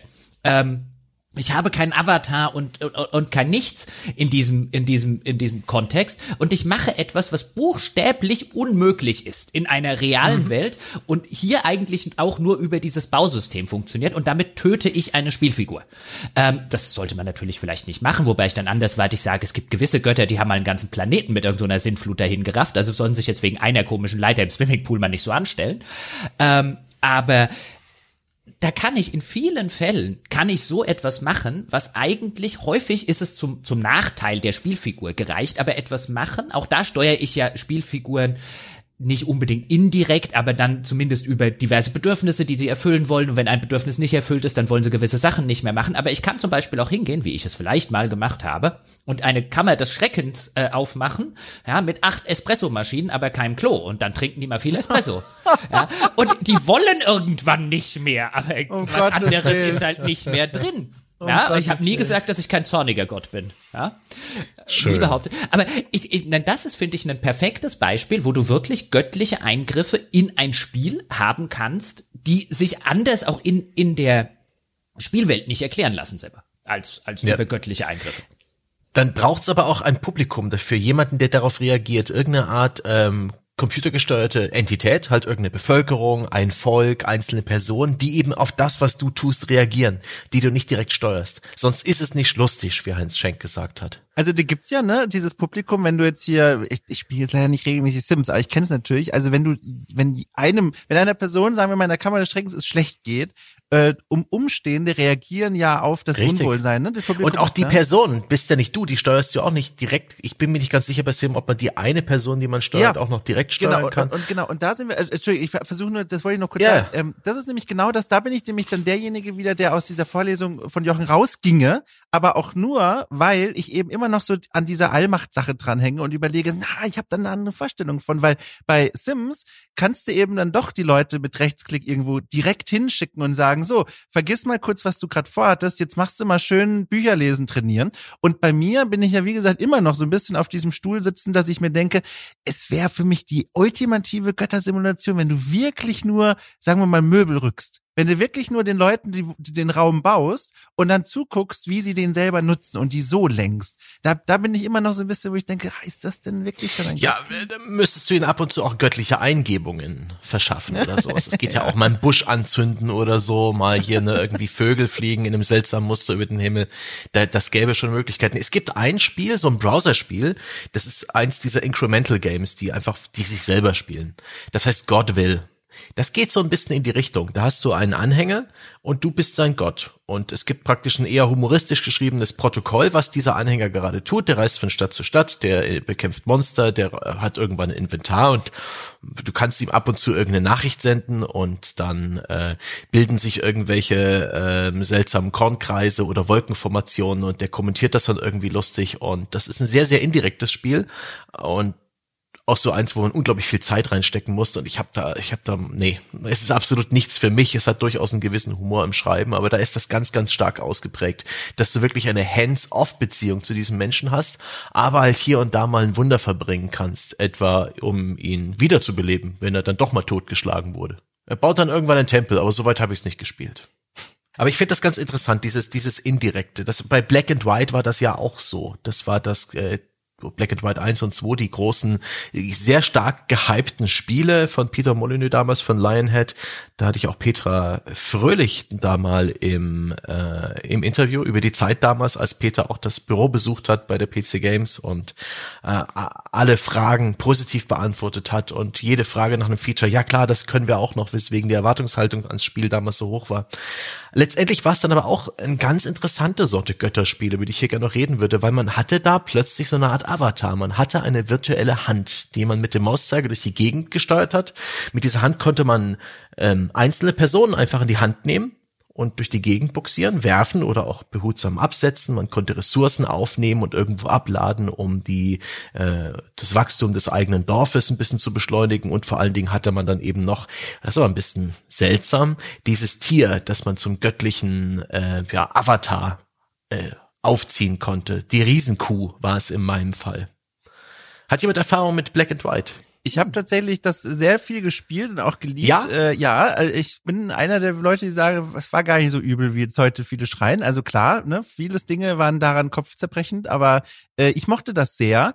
Äh, und ich finde, das ist eine ganz ulkige Art von God Game, weil da fühlt man sich, finde ich, als Gottfigur sehr präsent in der Welt. Nicht nur im Sinne von, Mhm. ich kann hier alles machen, sondern physisch, ich sitze hier gerade auf derselben Insel wie die kleinen Leutchen, hab mein Haustier mit dabei und wenn die nicht machen, was ich wollen, dann hol, hol ich mal einen hoch äh, in die Luft und, und, und ohrfeige ihn einfach oder schmeiß ihn ins Meer. Und es hat so eine ganz komische so ein Gefühl von, ich bin noch näher an den Leuten dran, wirklich so eine physische Präsenz, ich sitze hier neben euch und wenn was nicht schnell genug geht, dann nehme ich einfach das Korn mit der Hand und fülle selber in den Kornspeicher. Und das ist so, hatte sehr viel so Situ Situationskomik, was äh, Komik, was aus diesem Kräfte äh, Ungleichgewicht hervorgekommen ist. Und das fand ich, das war eine sehr interessante Spielerfahrung. In der Form sowas habe ich also wahrscheinlich vergesse ich da jetzt irgendwas, aber so auch nicht mehr erlebt. Also dieses ganz dicht dran sein, nicht nur isometrisch, Ja. sondern du bist da und, und packst quasi wirklich mit an, wenn dich was nervt. Äh, das habe ich so auch nie mehr mitbekommen danach. Aber, aber das ist genau der Grund. Jetzt, jetzt bist du ja doch aus der Vorlesung rausgekommen, aus der Jochen-Vorlesung und hast gesagt, der hat doch noch recht gehabt. Weil genau das ist, da wollte ich auch so, so letztlich äh, eigentlich eher so eine halben Stunde hin. Ja, jetzt bist du leider Gottes schon hingespurtet, aber das ist genau das, was ich sagen wollte. Ich meine, ich finde Black and White die erste Insel. Ab der zweiten Insel wird es leider dumme Echtzeitstrategie und Scheiße, aber die erste Insel ist, finde ich, das bislang beste God-Game, das ich je gespielt habe. Genau aus den Gründen, die du gerade schon genannt hast. Also nicht nur, dass ich dort diese überdimensionale Kreatur habe, die dann auch noch interagiert und der ich dann halt sagen kann, mach das so oder so, aber ich habe quasi, ich habe quasi meinen Jesus als Kuh. So ungefähr kann man es. Also äh, keine Blasphemie intended, meine sehr verehrten Damen und Herren, aber letztlich ist das ja so. Sozusagen, ich habe meinen göttlichen Avatar in dieser Spielwelt, dem bringe ich auch noch bei, wie das als Gott so zu funktionieren hat. Und ich kann mir auch noch aussuchen, ob er ein böser oder ein, Rachs, äh, ein rachsüchtiger oder vielleicht ein lieber Gott ist. Und ich bin halt genau im Kleinen dabei. Wenn mich annervt, was Figur XY dort drüben irgendwie auf dem Feld zusammenjätet, dann nehme ich ihn in die Hand und schmeiße ihn ins Meer, wenn ich das möchte. Ja, oder wie du gesagt hast, ich fülle den Kornspeicher selber oder ich bringe mal schnell ein bisschen Wasser, weil es brennt und all diese Geschichten. Nämlich, ich bin dieser Gott, der zu jedem Moment, und das finde ich macht halt Allmacht aus, auch in das kleinste Kleinigkeit eingreifen kann, aber nicht muss. Ich kann auch sagen, dann fackelt euch halt die Bude ab, ist mir doch total egal. Und es ist tatsächlich für meinen Spielfortschritt in diesem Moment auch relativ marginal. Im, im, im Rahmen dieses ersten Levels, den ich meine. Und später, wenn es halt spielerisch anspruchsvoll wird, wird's halt mehr. Und dann, dann geht halt dieser Aspekt verloren. Aber ganz am Anfang, genau aus diesen Gründen, ist das das super God-Game, weil ich nämlich nicht nur irgendwo äh, weit entfernt, irgendwo über allem drüber schwebe und halt irgendwie sage, naja, dann baue ich ihnen halt mal oder ich mache ihnen mal noch ein bisschen Sand da und ein bisschen Wasser und so weiter dahin, sondern weil ich halt auch sagen kann, du, Knilch, schneller wird hier gearbeitet. Ich, ich glaube, das ist wirklich ganz spannend. Da berühren wir uns tatsächlich, aber nicht, weil wir aus derselben, sondern weil wir aus unterschiedlichen Richtungen kommen und in der Mitte treffen. Denn für mich ist dann hier dieser Unterschied, es wird ganz klar durch die Präsentation gesagt, du du zwingst jemanden jetzt wirklich gerade dazu, etwas zu machen, was er nicht wollte. Du, du mischst dich jetzt ein, du nimmst jemanden in die Hand, du schiebst ihn durch die Gegend, du machst irgendwas mit ihm gewaltsam. Und in diesen anderen Spielen, wo ich jetzt die ganze Zeit gesagt habe, so, ja, da wirkt man ja so ein, da ist das präsentiert wie ein, ich kann über jemanden kurzzeitig die Kontrolle übernehmen. Bei dem Sims kann ich jemanden auswählen und Rechtsklick machen, dann läuft die Figur dahin oder ich gebe konkret eine Aufgabe. Da wirkt das wie so eine Eingebung. Aber hier wird so ganz klar, die will das nicht. Du nimmst ihn oder sie in die Hand und bringst ihn woanders hin und die Figur ist dann, muss sich diesem göttlichen Willen beugen. Und diese unterschiedliche Präsentation, glaube ich, macht es mir dann möglich zu sagen, guck mal, das ist ein tolles God-Game. Ich mag bei Black and White sehr gern vor allem diese Perspektive, die weitaus intimer ist als in anderen God Games, wo äh, bei Populous zum Beispiel ist die Bevölkerung egal. Das werden hoffentlich immer mehr. Ich mache schön die Erde platt, äh, damit schöne große Häuser entstehen und dann habe ich genügend Leute für den Heiligen Krieg gegen die anderen. In dem Fall ist es halt wirklich deine kleine Gemeinschaft, sind es deine Schäfchen. Gerade auf der ersten Insel, wo es noch nicht so viele Leute sind. Und das ist eine nette, intime Perspektive. Sie schauen ja auch in deine Richtung und reagieren auf Dinge, die du tust. Das ist wirklich sehr witzig. Das ist so, das geht schon so in Richtung von, von so künstlichem Leben, kleine Computerleute, die auf dich angewiesen sind, so Creatures damals mit diesen kleinen Viechern und künstlicher DNA war ja auch so eine Art God-Game, aber das war furchtbar. Das war, da habe ich mir auch Version 1 erquengelt, noch bei meinen Eltern. Und vielleicht zwei Stunden gespielt, bevor das Zeug in die Ecke gefeuert wurde. Sowas Frustrierendes. Ganz oft das Cover von diesem Spiel gesehen, aber nie gespielt. Dieses Cover kann ich Sei dir froh. nachzeichnen, aber war immer neugierig, aber habe ich nie gemacht. Das ist einer der größten Schwindelspiele der Geschichte. Wirklich? Ja, da haben sie uns den Mund wässrig gemacht mit den kleinen Norns, die ja lernen von uns, ja, indem wir Ja und Nein in das Textfenster schreiben oder sie mit unserer, äh, mit dem Cursor, glaube ich, können wir ihnen eine feuern oder sie streicheln. Und das stellte ich mir so gut vor. Oh, toll, dann habe ich dann die kleinen Lebewesen, die in dem Spiel leben und und ich kann den Dinge beibringen. Und der Entwickler hat sich dann auch noch so mit mit Peter Molyneux-esken ähm, Statements äh, rausgehangen aus dem Fenster. Eines Tages sah ich, wie zwei Norns gegenseitig sich einen Ball zuwarfen, um damit zu spielen. Das hatten wir nie einprogrammiert. Da wusste ich, dass unsere künstliche DNA funktioniert. Ich habe das alles, ge ja, ich habe das alles gefressen und das Spiel ist einfach Nee, das ist, das Spiel ist Arbeit, das ist anstrengend, das steckt sicherlich irgendwas drin, aber das ist, es macht keinen Spaß. Großer das haben wir Gott. nie einprogrammiert, das ist ja der Knaller. Ich. Wobei ich, also ich meine, ich komme jetzt wirklich aus einem aus einem äh, Haus oder aus einem Haushalt, ähm, in dem es immer Hunde gab, zum Beispiel. Das heißt, ich mhm. kenne, seit ich geboren bin, kenne ich Hundeerziehung und auch Welpenerziehung, weil mein Vater zweimal Welpen hatte, als ich äh, aufgewachsen bin und co. Und ich weiß halt, was für auch eine Arbeit dahinter steckt. Die kann auch durchaus mhm. Spaß machen und sehr erfüllend sein, aber die Arbeit, die dahinter steckt, das ist wirklich Arbeit. Und deswegen dachte ich schon immer bei diesen ganzen Spielen, die es mal so eine Zeit lang gab und auch als die Tamagotchis und so hip wurden mhm. und wo, mhm. wo genau diese Sachen halt ähm, äh, äh, dann rausposaunt wurden von der PR, die du gerade erwähnt hast. Und ich saß immer da, wenn ihr es schafft, und ich glaube noch nicht, dass ihr es schafft, aber selbst wenn ihr es schafft, wirklich eine Intelligenz wie der eines Hundes oder einer Katze zu simulieren. Wer will denn das spielen? Wenn ich diese Arbeit machen will, dann kaufe ich mir doch in echt ein. Richtig krass übrigens, Jochen, wenn du so erzählst von der, von der, von der Hundekindheit quasi und dem Aufwachsen mit Hunden ich glaube, da könnte man den Grund sehen, wie wir unterschiedlich auf dieses Allmacht-Gottbild draufschauen. Weil ich bin mein Leben lang mit Katzen aufgewachsen und dort ist ja tatsächlich so, da hast du ja nicht so diese direkte, die laufen den ganzen Tag Nachverbindung und du läufst mit ihnen Gassi, sondern du schaffst die Räumlichkeiten und guckst dann, wie sie da drin aufgehen und sich verhalten. Und ich kann mir vorstellen, um jetzt hier mal richtig schön tiefenpsychologisch zu werden, uh. das formt unser Bild von Allmacht- und Gottfiguren. Alter, Hundegott versus Katzengott. Ja, schon ein bisschen, ne? Ja, aber dann bin ja. ich ja, dann bin ich ja trotzdem lieber der Hundegott. Ich will ja immer noch, dass die machen, wenn ich ihnen sage, dass sie das jetzt zu machen haben. Was, was bin ich denn für ein Gott, wenn ich sage, mach das und die gucken mich nur an und sagen, mach's doch selber? das, das stimmt. Der, der Dom ist da eher bei diesen ganz undankbaren, indirekten, ja. äh, bei den Norns, ja, den du halt alles hinstellst und sie bleiben trotzdem dumm. Der, der, der, der, der Dom ist einfach einer von diesen, weißt du, der Katzengott, ja, das ist so einer von denen aller Neil Gaiman, die gibt's gar nicht mehr, weil keiner mehr dran glaubt.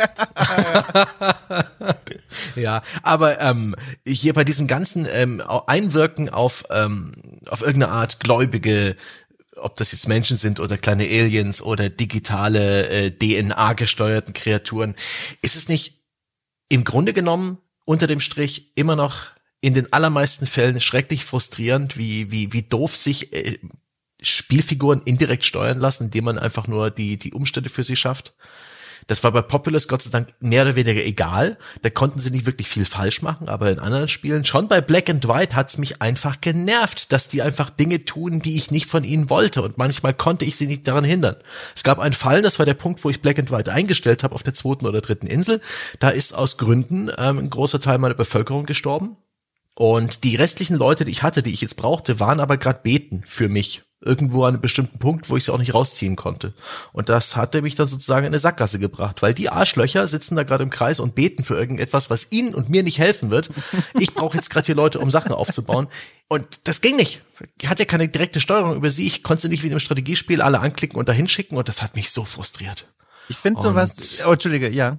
Nein, ich, ich finde sowas ganz niedlich immer, merke ich. Meine Hauptreaktion darauf ist, ich finde das irgendwie süß. Ich habe ja auch das schon angesprochene vom Das äh, hier mhm. äh, in Vorbereitung gespielt und da passiert das ja auch. Da musst du die Leute oft aus dem Level heraus einen Weg schaffen, damit sie dieses Portal finden und erreichen können. Und wenn du halt dazwischen mal ein bisschen unterschätzt, was die Wasserdynamik so anstellt, dann kann es halt sein, dass die so weggespült werden. Dann fangen die an, um Hilfe zu rufen und sie versuchen so ein kleines bisschen an die Küste zurückzuschwimmen, aber oft klappt's auch nicht so richtig und wenn, dann stehen sie sie plötzlich in der Pampa und finden nicht mehr zurück.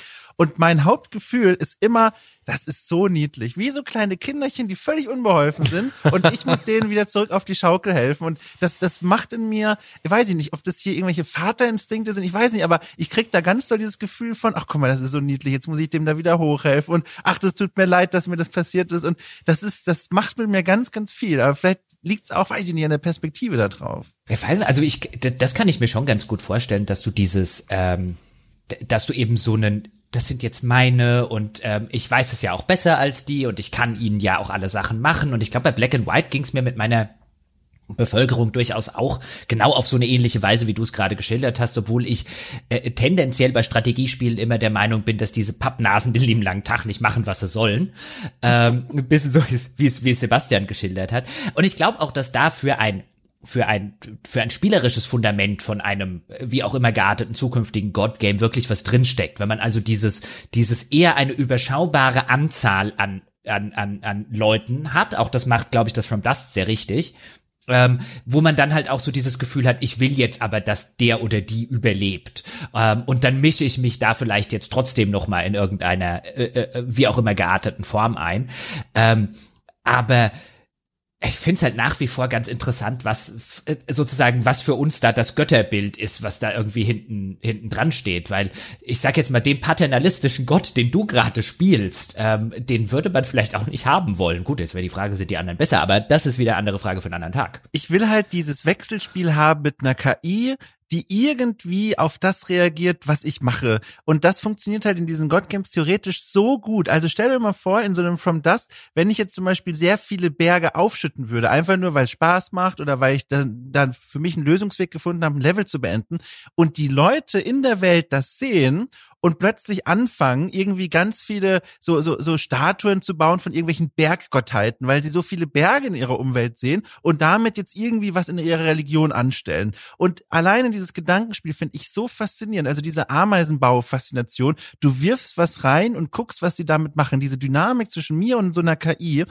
das reizt mich halt so dolle und äh, das suche ich in diesen God Games. Äh, keine, keine, keine Frage, das klingt total spannend. Das fände ich auch cool, generell mal ein Spiel zu ja. haben mit einer richtig ausgewachsenen KI, wo man vielleicht sogar über sowas wie Anleihen aus dem Machine Learning und so weiter sprechen könnte, ähm, die dann interagiert mit äh, auf so eine Art, so eine, äh, so eine, so eine, so eine nicht direkte Art und Weise mit Dingen, die ich mit der Spielwelt mache. Da kann man, glaube ich, viele viele Sachen draus machen. Aber ich finde es halt nach wie vor interessant, dass das für dich und für viele Leute bestimmt auch ein gutes God-Game wäre. Und ich finde es halt interessant, weißt du, für mich wäre jetzt wieder da der Punkt ein, eigentlich sollten dich deine Leute da unten fragen, könntest du mal aufhören, die ganze Zeit Berge aufzuschütten, du Idiot, und anfangen uns zu erklären, wie wir uns mal besser vertragen, damit wir uns hier dauernd nicht die Rübe einhauen.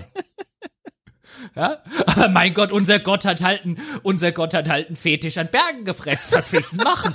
Ja. nee, also da, vor allem ist deine Vorstellung so ein bisschen Dom, so ein bisschen naiv. A, glaube ich, traue ich das keinem Spieleentwickler zu, das in der Qualität hinzubekommen, wie du es dir vorstellst. Und B, selbst wenn er es tut, glaube ich nicht, dass es sonderlich viel Spaß macht. Ja, das ist halt, ja, da stimme ich dir zu. Es ist dann sehr viel, und das war auch, was ich mir hier aufgeschrieben habe, so ein Grund, dass diese Art von God Games, glaube ich, nicht wie Sand am Meer rumliegen, weil es läuft ja dann doch wirklich darauf hinaus, so ein bisschen so ein Experimentierbaukasten, aber nicht mehr mhm. ein spannendes Spiel zu bauen. Aber das ist halt was, was ich halt gerne mal machen würde, aber da gehe ich da voll mit. Spannend klingt das vor allem für so ein Wochenende, sag ich mal, nicht. Also, dass du irgendwie drei Tage lang im Stück da irgendwie den Leuten mal einen Berg hinwirfst und guckst, was die KI damit jetzt macht, das ist wirklich nicht so spannend, aber spannend genug, finde ich, für solche kleinen Experiment kleine Experimentchen, aber davon gibt's wirklich nicht viele. Also es ja. scheint sich ne, aus Gründen durchgesetzt zu haben, zu sagen, God Game cool, aber God Game bedeutet vor allem auch, du kannst ja wirklich alles machen, was du willst und alle hören auf dein Kommando. Ich, ja. ich, ich stell mir jetzt, stell mir gerade, stell mir gerade vor, wie, wie die Petition, ja, des, des Hohepriesters äh, zu, zu Dom, zu Dom marschiert kommt. Ey, Dom, ganz kurz, also wir wollten sagen, Mount Dom 14 ist echt total cool. Also Berge finden wir total super. Aber kannst du das mit dem Krebs nochmal überlegen? Also wäre wär ganz nett. Ja, vielleicht statt Mount Dom 14 oder so. Ja. Ah, ich finde ja dieses, dieses Einwirken auf eine KI und sie mit irgendwelchen Situationen oder Ereignissen konfrontieren und dadurch ihre Geschicke bestimmen, das ist spannend. Und Das ist eine Fantasie, die God Games sicherlich versprechen und hier und da vielleicht auch in ihrem Maße einhalten. Auch wenn da eher die, die Bevölkerung oder das Volk oder deine Schäfchen eher so als eine Art ähm, limitierende Ressource und Fortschrittsanzeiger gebraucht werden. Sehr schön finde ich das aber immer, wenn das in anderen Genres der Fall ist. Wenn zum Beispiel in einem Open-World-Spiel, siehe denk mal GTA 5, äh, wo die KI der Passanten und so weiter auch wunderbar auf äh, Dinge reagiert, die du tust oder die generell passieren in dem Level. Bei Hitman ist es der Fall oder auch bei Skyrim. Und dann kommen wir zu so Sachen wie Cheatcodes. Es gibt nicht umsonst den God Mode, der dich unverwundbar macht und dann kannst du plötzlich Dinge anstellen, die das Spiel normalerweise dir nicht erlaubt oder du du moddest halt irgendwelche Dinge rein, die komplett chaotisch sind. Das zum Beispiel das kleinste Aufschaukeln der Karosserie dafür sorgt, dass Autos durch die Gegend fliegen richtig weit. Auch bei Red Dead Redemption gibt's unglaublich viele abgefahrene, weirde Mods und das ist dann für mich schon eher wie so eine Art God-Game. Die Modder oder der Spieler, der sich die Mod installiert und damit sein Spiel komplett verändert und dann wirklich die ungeheuerlichsten Dinge auf die Spielwelt und ihre Einwohner loslässt, der hat schon eine gewisse Gottrolle und er freut sich auf diese Art und Weise an dem, was dann plötzlich ab für ein Chaos ausbricht. Das finde ich übrigens spannend. Ich weiß nicht, wie weit das jetzt weggeht von den God Games, aber dieser God Mode, ich habe letztens noch mal Half-Life gespielt, aus Gründen. Und mhm. da gibt's natürlich auch einen God Mode und dann wurde mir mal klar, das ist ja, also es ist ja im Grunde kein God-Mode. Das ist ja genau, was du gerade beschrieben hast. Man wird einfach nur unverwundbar. Und das ist Definition mhm. von Gott. Und dann ja. dachte ich mir, jetzt stehe ich hier in doof Half-Life vor dieser Elektropfütze, äh, wo, sie, wo ich so drüber wackeln muss über verschiedene Plattformen, damit ich da in den nächsten Abschnitt reinkomme. Dieser God-Mode hilft mir zwar, dass ich quasi nicht bestraft werde vom Spiel für meine Fehler. Das heißt, ich erhebe mich ja schon in gewisser Weise, was ja schon spannender Gedanke wieder ist, über die Spielsysteme. Aber ich muss ja immer noch balancieren und irgendwie drüber kommen, weil ich nicht durch den Level durchklitschen kann. Dafür braucht es einen anderen Cheat. Und das finde ich interessant, so als Bild von Gott, dass es einfach nur bedeutet, ich erhebe mich über die Strafen des Spielsystems oder die, die Hindernisse, aber ich muss immer noch mich im Grunde der Levelarchitektur zum Beispiel beugen. Finde ich ein interessantes Bild von Gott. Ja, ist vielleicht auch einfach nur ein Relikt, genauso wie die Diskette aktuell das Symbol zum Abspeichern von Dingen ist, obwohl wir keine Disketten mehr benutzen. Mhm. Irgendwann hat der allererste Entwickler halt irgendwie seine Unverwundbarkeit als God-Mode beschrieben. Aus Gründen, kann man ja super machen. Also, wenn man von Kugeln nicht getroffen werden kann, wenn die keinen Schaden erzeugen, dann nennt man das entweder Superman-Modus oder halt God-Modus. Und dann hat sich das halt verselbstständigt. Ich würde da nicht so viel reininterpretieren. Ich würde doch, ah. ich würde doch ein bisschen ja? was reininterpretieren. Einfach, ja. Sehr gut, Jochen.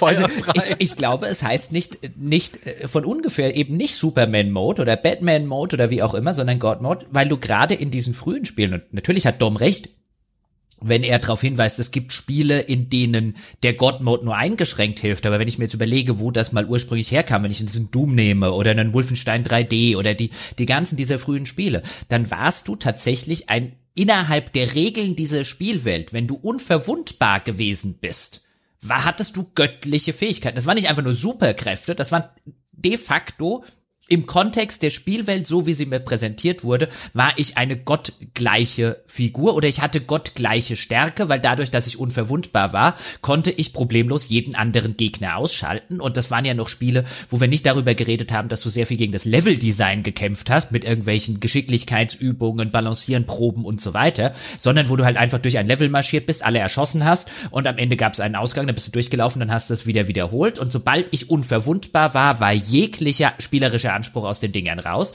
Und ich bin dort wirklich wie ein Gott durchmarschiert. Und ich kann mich noch erinnern, gerade diese frühen Spiele und gerade die frühen Spiele, die relativ schwierig gewesen sind, in denen hat es auch wirklich Spaß gemacht, irgendwann den God-Mode zu aktivieren und zu sagen, so Leute, und jetzt machen wir die ganze Sache mal so. Und ähm, ich glaube, es gibt einen guten Grund, warum der eben so genannt wurde, weil es der tatsächlich der Modus war, in der man, in dem man im, im Kontext der Spielwelt den, den, den gottgleichen Avatar gespielt hat. Da musste man nicht durch die Spielwelt glitschen. Ja, das ist eine sehr gute Anmerkung. Das Doofe war, ich habe jetzt angefangen äh, mit diesem Beispiel, dass gerade das eine Beispiel ist, wo das nicht gut funktioniert, nämlich so ein Puzzle, so ein, so ein, so ein Geschicklichkeitsding. Aber stimmt, da, so wie du es beschreibst, vor allem die ursprüngliche Genese von diesem God-Mode, das ist das ist vollkommen richtig. Das stimmt. Du läufst da durch wie ein Gott, unerreichbar. Du kannst die Leute angucken, während sie auf dich schießen. Dir kann das alles egal sein. Das stimmt. Das ist ein Inbegriff von Gottheit. Mhm.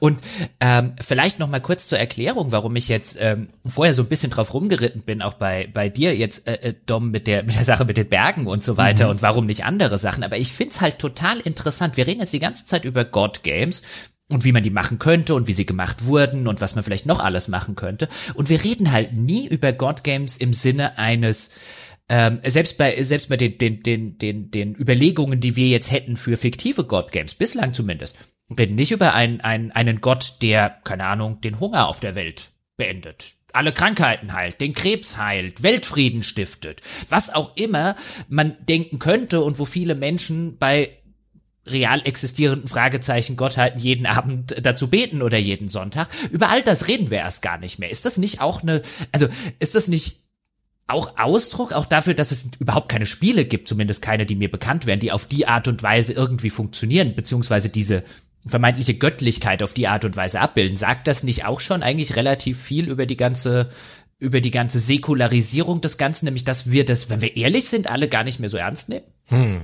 Ich denke halt, wenn du das hast, ähm, wenn du das zur Spielaufgabe machst, also anders gesagt, ich glaube, dass die Godcamps genau wie andere Spiele ja immer davon leben, es muss irgendwie Konflikte geben, die interessant sind, äh, die auszufechten, auszutragen. Wenn du wirklich so einen Inbegriff von Godgame hast, wo, wo, wo du sagen kannst, so, Tastendruck, äh, Krankheiten sind weg, dann machst du ja einen im Spiel äh, im, im Spielkomplex und Spielkontrast äh, interessanten Konflikt einfach zu.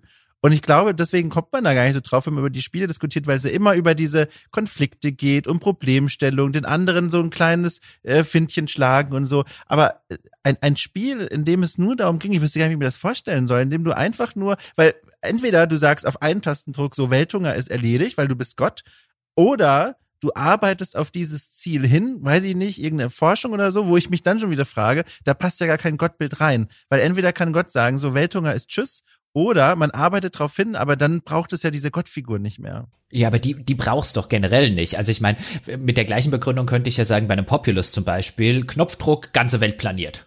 Ja. Also die, die, die Problematik habe ich bei einem God-Game ja immer. Weißt du, oder auch bei, ähm, warum mhm. sollte ich bei Black and White, warum sollte ich irgendwie als Gott hingehen und ähm, den, den Weizen in die Kornkammer machen? Knopfdruck aller Weizen der ganzen Welt in der Kornkammer. Und notfalls stehen da 100 Kornkammern. Aber kümmert man sich nicht eigentlich eh schon darum? Weil Welthunger würde ja einfach bedeuten, all deine Leute in der Welt verhungern und sterben. Oder alle sind krank und sterben. Und das ist ja eigentlich immer was, gegen das man ankämpft, oder? Als Bedrohung. Ich habe, ist es? Also ich habe bislang bei den bei den God Games beziehungsweise den Sachen, die man so ein bisschen subsumiert unter der äh, Richtung oder subsumieren kann, immer so den Eindruck, es geht eigentlich um Macht. Und es geht relativ selten darum, wie man die Macht einsetzt. Insbesondere bei Black and White geht es ja explizit darum, dass du auch ein sehr böser, rachsüchtiger Arschlochgott sein kannst. Und es geht ja eigentlich da nur darum, den Spieler zu empowern, der Gott zu sein, der er jetzt sein will. Aber es geht ja nicht darum, irgendwie die Probleme der Bevölkerung zu lösen. Darum geht es dann manchmal, wenn du ein guter Gott sein willst. Wenn du ein böser Gott sein willst, kannst du sagen, ha, Problem, ich mache euch noch ein paar mehr. Hm. Und Dom, ich weiß nicht, aus deiner ähm, Erziehung in dem Bereich kannst du vielleicht ein bisschen mehr dazu sagen, aber ich habe den Eindruck, dass auch in der äh, in der Religion bei uns in unserer Welt schon so eine Art Bild verbreitet ist, dass äh, der liebe Gott uns ja auch oder irgendwie aber lieb oder böse ist, uns ja auch praktisch selbstständig ähm, strugglen sehen will. Der will, dass wir aus eigenen Kräften äh, zu ihm finden, unsere Fehler überwinden und so weiter. Keine, kein Gott, der Stützräder anschraubt und uns lebenslang verhindert, dass wir uns die Knie blutig schlagen, sondern jemand, der uns unsere unseren Kampf, unsere unsere Mühsal gönnt so ist es doch eigentlich. Und eine, eine, äh, eine, eine, eine Gottfigur, die praktisch sich um alles kümmert, wie, wie, wie eine Art Brutkasten für die Zivil, für die Menschheit, das, das wäre mir auch neu. Das ist mir völlig unbekannt. Man denke an den griechischen Götterpantheon, eine, eine, schlimmer als jedes Big Brother Haus, ja. Also Intrig Intrigen und, und Verschwörungen und Manipulationen ohne Ende. Alles nur zur persönlichen Belustigung oder zum, für irgendwelche Privatfäden. Das ist ein viel interessanteres Götterbild. Die, die Vorstellung eines, eines, ähm, ja, weiß nicht, Vollkörperschutz Gottes. Langweilig. Utopisch? Ja, klar, wäre das schön. Immer wieder dieses Argument, der Gott konnte ja mal Krebs besiegen. Aber die, allein die, diese Vorstellung ist doch irgendwo auch, das wäre vielleicht was für ein Spiel, ja, wo man einen allmächtigen Gott spielt, der alles richtig macht. Und dann hat er mit Problemen zu tun wie, ja, Überbevölkerung, die Leute sterben nicht mehr. Also ich habe tatsächlich Black and White sehr altruistisch gespielt, wenn man das so sagen kann. Also ich habe war sehr gut und habe mich darüber gefreut, wenn ich kleine Figürchen äh, Mann und Frau zusammensetzen durfte, dann kamen diese Herzchen, haben die Kinder bekommen. So habe ich das Spiel gespielt. Also für mich hat das mhm. Spaß gemacht, weil ich mich um die gekümmert habe. Und in der Hinsicht, klar, Macht ist da ja irgendwie die Währung, mit der ich die Wirkkraft in der Spielwelt habe, aber die habe ich quasi in den Dienst der Bevölkerung gestellt. Ich glaube, altruistischer mhm. war ich nie in einem Spiel und durfte ich vor allem auch nie sein. Das ging da sehr gut. Aber ich überlege auch gerade, was, was Jochen sagt, das stimmt schon. Also es geht vor allem um die Macht, weil am Ende spielt man ja dann immer noch ein Spiel, aber dann ist das Wohl der Leute eigentlich immer nur so dieser Mittel zum Zweck. Und der Zweck ist eben die, ja. das Erreichen von Macht. Und das Mittel, das ist die, das Wohl der Menschen, einfach wenn man die als Ressource braucht, beziehungsweise als Transporteure der Ressourcen in der Spielwelt oder als Gehilfen oder was auch immer.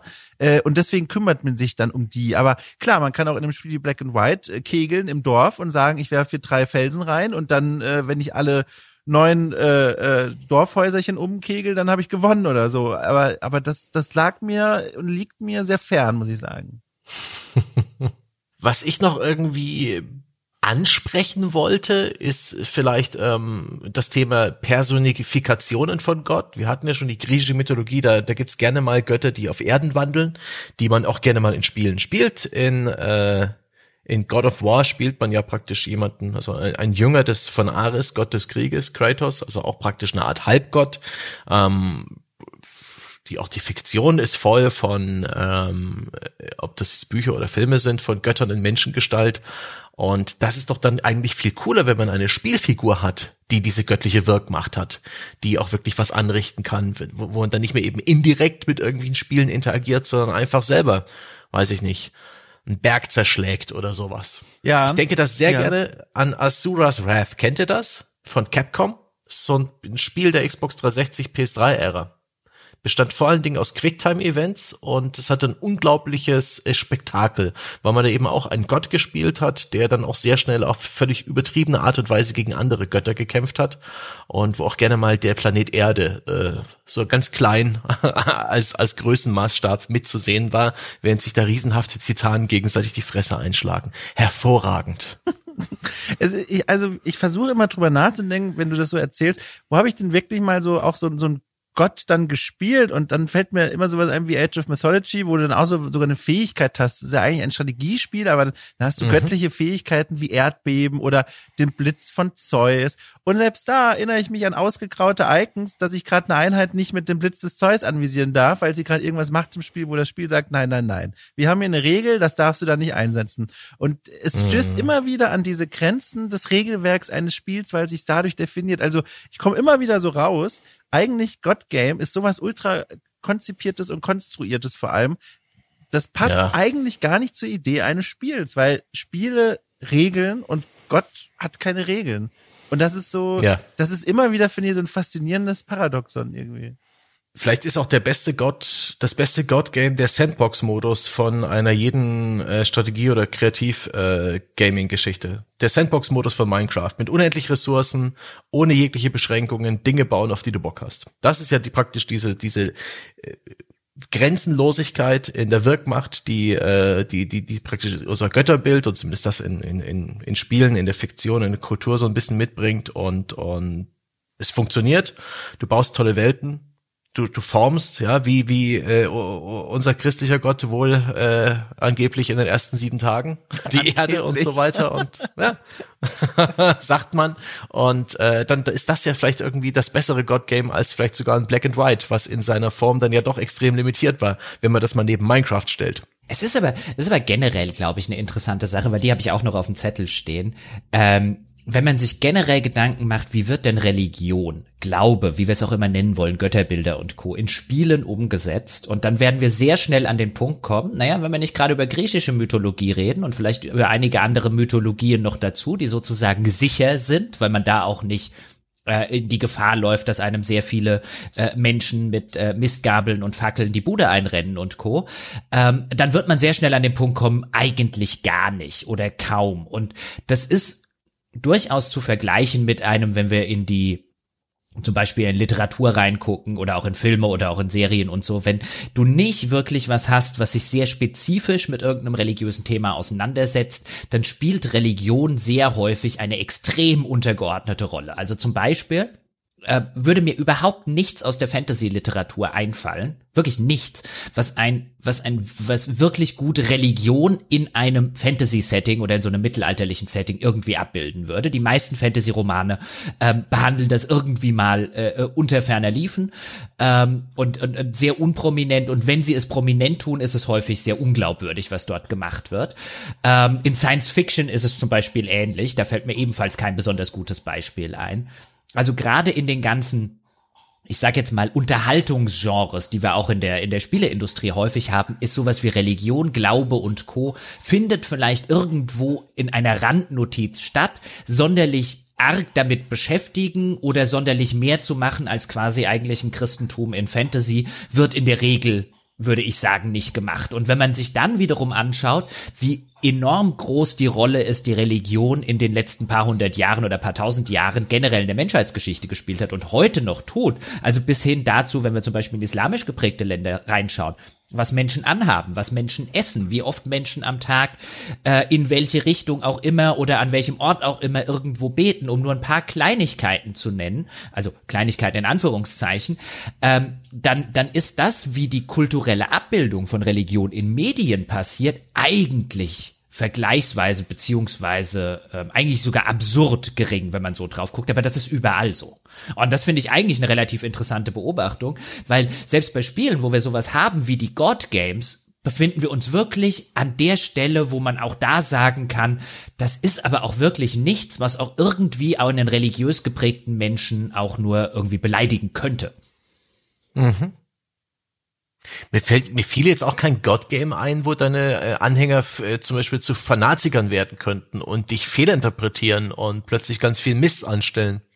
Ja, es ist ja auch generell, ist ja auch generell, sag mir ein, sag mir ein Spiel, das sich kritisch mit dem Christentum auseinandersetzt. Sag mir ein Spiel, das sich kritisch mit dem Islam auseinandersetzt. Sag mir ein Spiel, das sich kritisch mit irgendeiner Religion auseinandersetzt. Sag mir eins.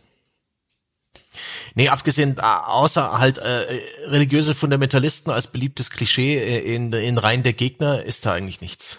Hm? Und das ist keine Kritik. Das nee, und das, das findest du aber halt auch, finde ich, in, in anderen, ähm, in anderen Medien derzeit extrem selten. Natürlich gibt es Sachen, aber dann meistens halt Sachen, die sich dezidiert mit dieser Thematik halt auseinandersetzen, zum Beispiel mhm. eine Netflix-Doku oder so, ähm, über Missbrauchsfälle in der katholischen Kirche beispielsweise. Ähm, äh, äh, die ich da vor, vor nicht allzu langer Zeit gesehen habe. Aber ansonsten, weißt du, so alles, was Mainstream ist, hat eigentlich das Thema Religion von vornherein sehr, sehr ausgeklammert. Also auch in, in Spielen kenne ich halt Religion häufig aus vielen Fantasy-Spielen. Ja, die haben halt eine Religion, die meistens irgendwie ein Christentum in Bund ist wenn wir ehrlich sind, und eigentlich keine großartige Rolle spielt. Man kann halt in irgendeine Kirche oder Kathedrale gehen und mit Schwester oder Bruder so und so erzählen, aber im Rahmen dieser Spielwelt, wenn wir uns vergegenwärtigen, welche Rolle in der realen Welt Religion gespielt hat und in nicht so säkularisierten Ländern bis heute spielt, ist das eigentlich eine moderne Welt, ähm, die vielfach selbst in Europa gar nicht denkbar wäre, die dort eben als, als mittelalterliche Fantasy-Welt präsentiert wird. Insofern finde ich es halt ganz interessant, ähm, einfach mal sich zu vergegenwärtigen, wie, wie winzig die Rolle von Religion in, in modernen Medien ist im Vergleich dazu, wie wichtig die Rolle von Religion immer noch heute an sehr vielen mhm. Orten der Welt im täglichen Leben ist. Ich glaube bei Kingdom Come Deliverance, ich habe das nicht so weit gespielt, aber da gibt's ja auch so zwangsläufig eine Mission, die in einem Kloster spielt, weil man da einfach nicht dran vorbeikommt. Ich glaube die, weil sie auch so ein bisschen sich da den Hut aufsetzen, das etwas historisch Akkuratesse auszukleiden. Keine Sorge, Dom. Ich stehe schon. Dass da eben auch die Rolle der Kirche ähm, ein bisschen größer gezeichnet wird, aber da bin ich mir nicht ganz sicher. Ich habe es nicht so weit gespielt. Aber also, sonst ja. Ja, also es ist, also also Religionen spielen generell erstmal, ich finde, die ist schon sehr prominent, aber eben immer in Form, und da fallen mir eben auch vor allem nur im Grunde aus dieser Kategorie Beispiele ein. Deswegen war ich die ganze Zeit so still, hab nachgedacht. Äh, alles so Fantasy Sci-Fi, also immer so, was, was Jochen genannt hat, Christentum im Bande, also immer äh, quasi eine, eine Metapher für die Religion, die wir heute kennen und haben, oft dann irgendwie so ein bisschen entfremdet, aber man erkennt ganz deutlich, okay, Antraste, Dragon Age, es ist klar, hier Jungfrau Maria und so weiter. Ja, genau. und Jesus aber, in einem, ja, weil sie wird ja richtig. auch umgebracht quasi am Kreuz dafür, ja. Ja, genau. Aber so diese konkreten, wirklich Christentum und so, das kenne ich tatsächlich. Also ich, das hat ja sicherlich auch ne Produktionshintergründe. Kann ich mir vorstellen, dass es dann einfach gesagt wird, wenn wir hier ein Spiel übers Christentum machen, dass es einfach aus verschiedenen Gründen bei der Distribution vielleicht Probleme bringen könnte, kann ich mich nicht genug aus. Aber ich glaube, das hat solche total unkreativen Gründe. Aber dann, wenn ich überlege, die konkreten Nennungen von diesen Religionen, die kenne ich dann in Spielen, die ganz klar historisch verortet sind. Also Crusader Kings 3 zum Beispiel. Mhm, Religion spielt eine riesengroße Rolle. Äh, dann Kingdom Come Deliverance, was Sebastian genannt hat, 15. Jahrhundert oder was. Da wird es so ein bisschen persifliert und gesagt, so guck mal, gehst hier saufen mit dem Priester in dem böhmischen Dorf und dann am Ende schlaft ihr mit ganz vielen Frauen. Guck mal, lustig. So waren die Priester ja eigentlich gar nicht, haha. Ähm, das stimmt. Ähm, und das finde ich ist eine sehr interessante Beobachtung. Also ähm, diese, mir fiele noch ein, aber das ist keine kritische Auseinandersetzung im Sinne von kritisch beäugen, aber eine bewusste Auseinandersetzung mit Glauben in dem Spiel äh, That Dragon Cancer, in dem ja es darum geht, dass Eltern ihr an Krebs erkranktes Kind auf den letzten Schritten quasi begleiten. Und dort gibt es eine sehr zu Herzen gehende Szene in einer Kirche, in einer christlichen Kirche. Äh, und da wird dieses Religionenthema ganz dolle prominent platziert als eine wichtige Stütze beim Verarbeitungsprozess. Aber klar, also in der Form, wie wir es jetzt hier besprochen haben, diese Religion mal vorzustellen. Das ist aber auch, glaube ich, bedingt wieder mal durch die Idee eines Spiels, denn wenn ich mir vorstelle, Religion hat ja eigentlich nie irgendeinen Einfluss auf mich als Spieler, Spielerin, weil das will man ja eigentlich gar nicht, weil Religion ist ja der Inbegriff von etwas, woran man glaubt, steuert oder beeinflusst mein Verhalten und mein Wertebild. Aber man spielt ja zum Beispiel Rollenspiele, um wirkmächtig zu sein. Dann will man ja nicht, dass die ganze Zeit eine unsichtbare Macht, an die man im Spiel jetzt irgendwie glauben soll, einem sagt, uh -huh, du denkst an Antraste oder du glaubst an Antraste, du darfst jetzt Folgendes nicht machen.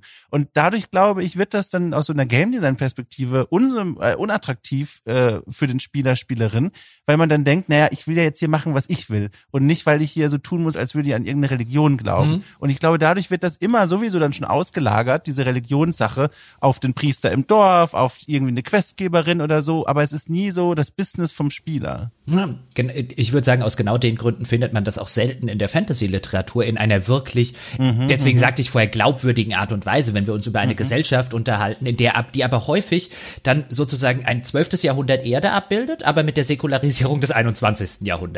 Mhm. Ähm, äh, weil man auch da, glaube ich, halt einen Helden möchte, der halt nicht den lieben langen Tag sagt, ich vertraue da auf Gott. Weil das ist halt im Plot halt einfach schlecht, weil dann der Leser sagen würde, wie wär's, du nimmst halt einfach mal die Sache in die eigene Hand.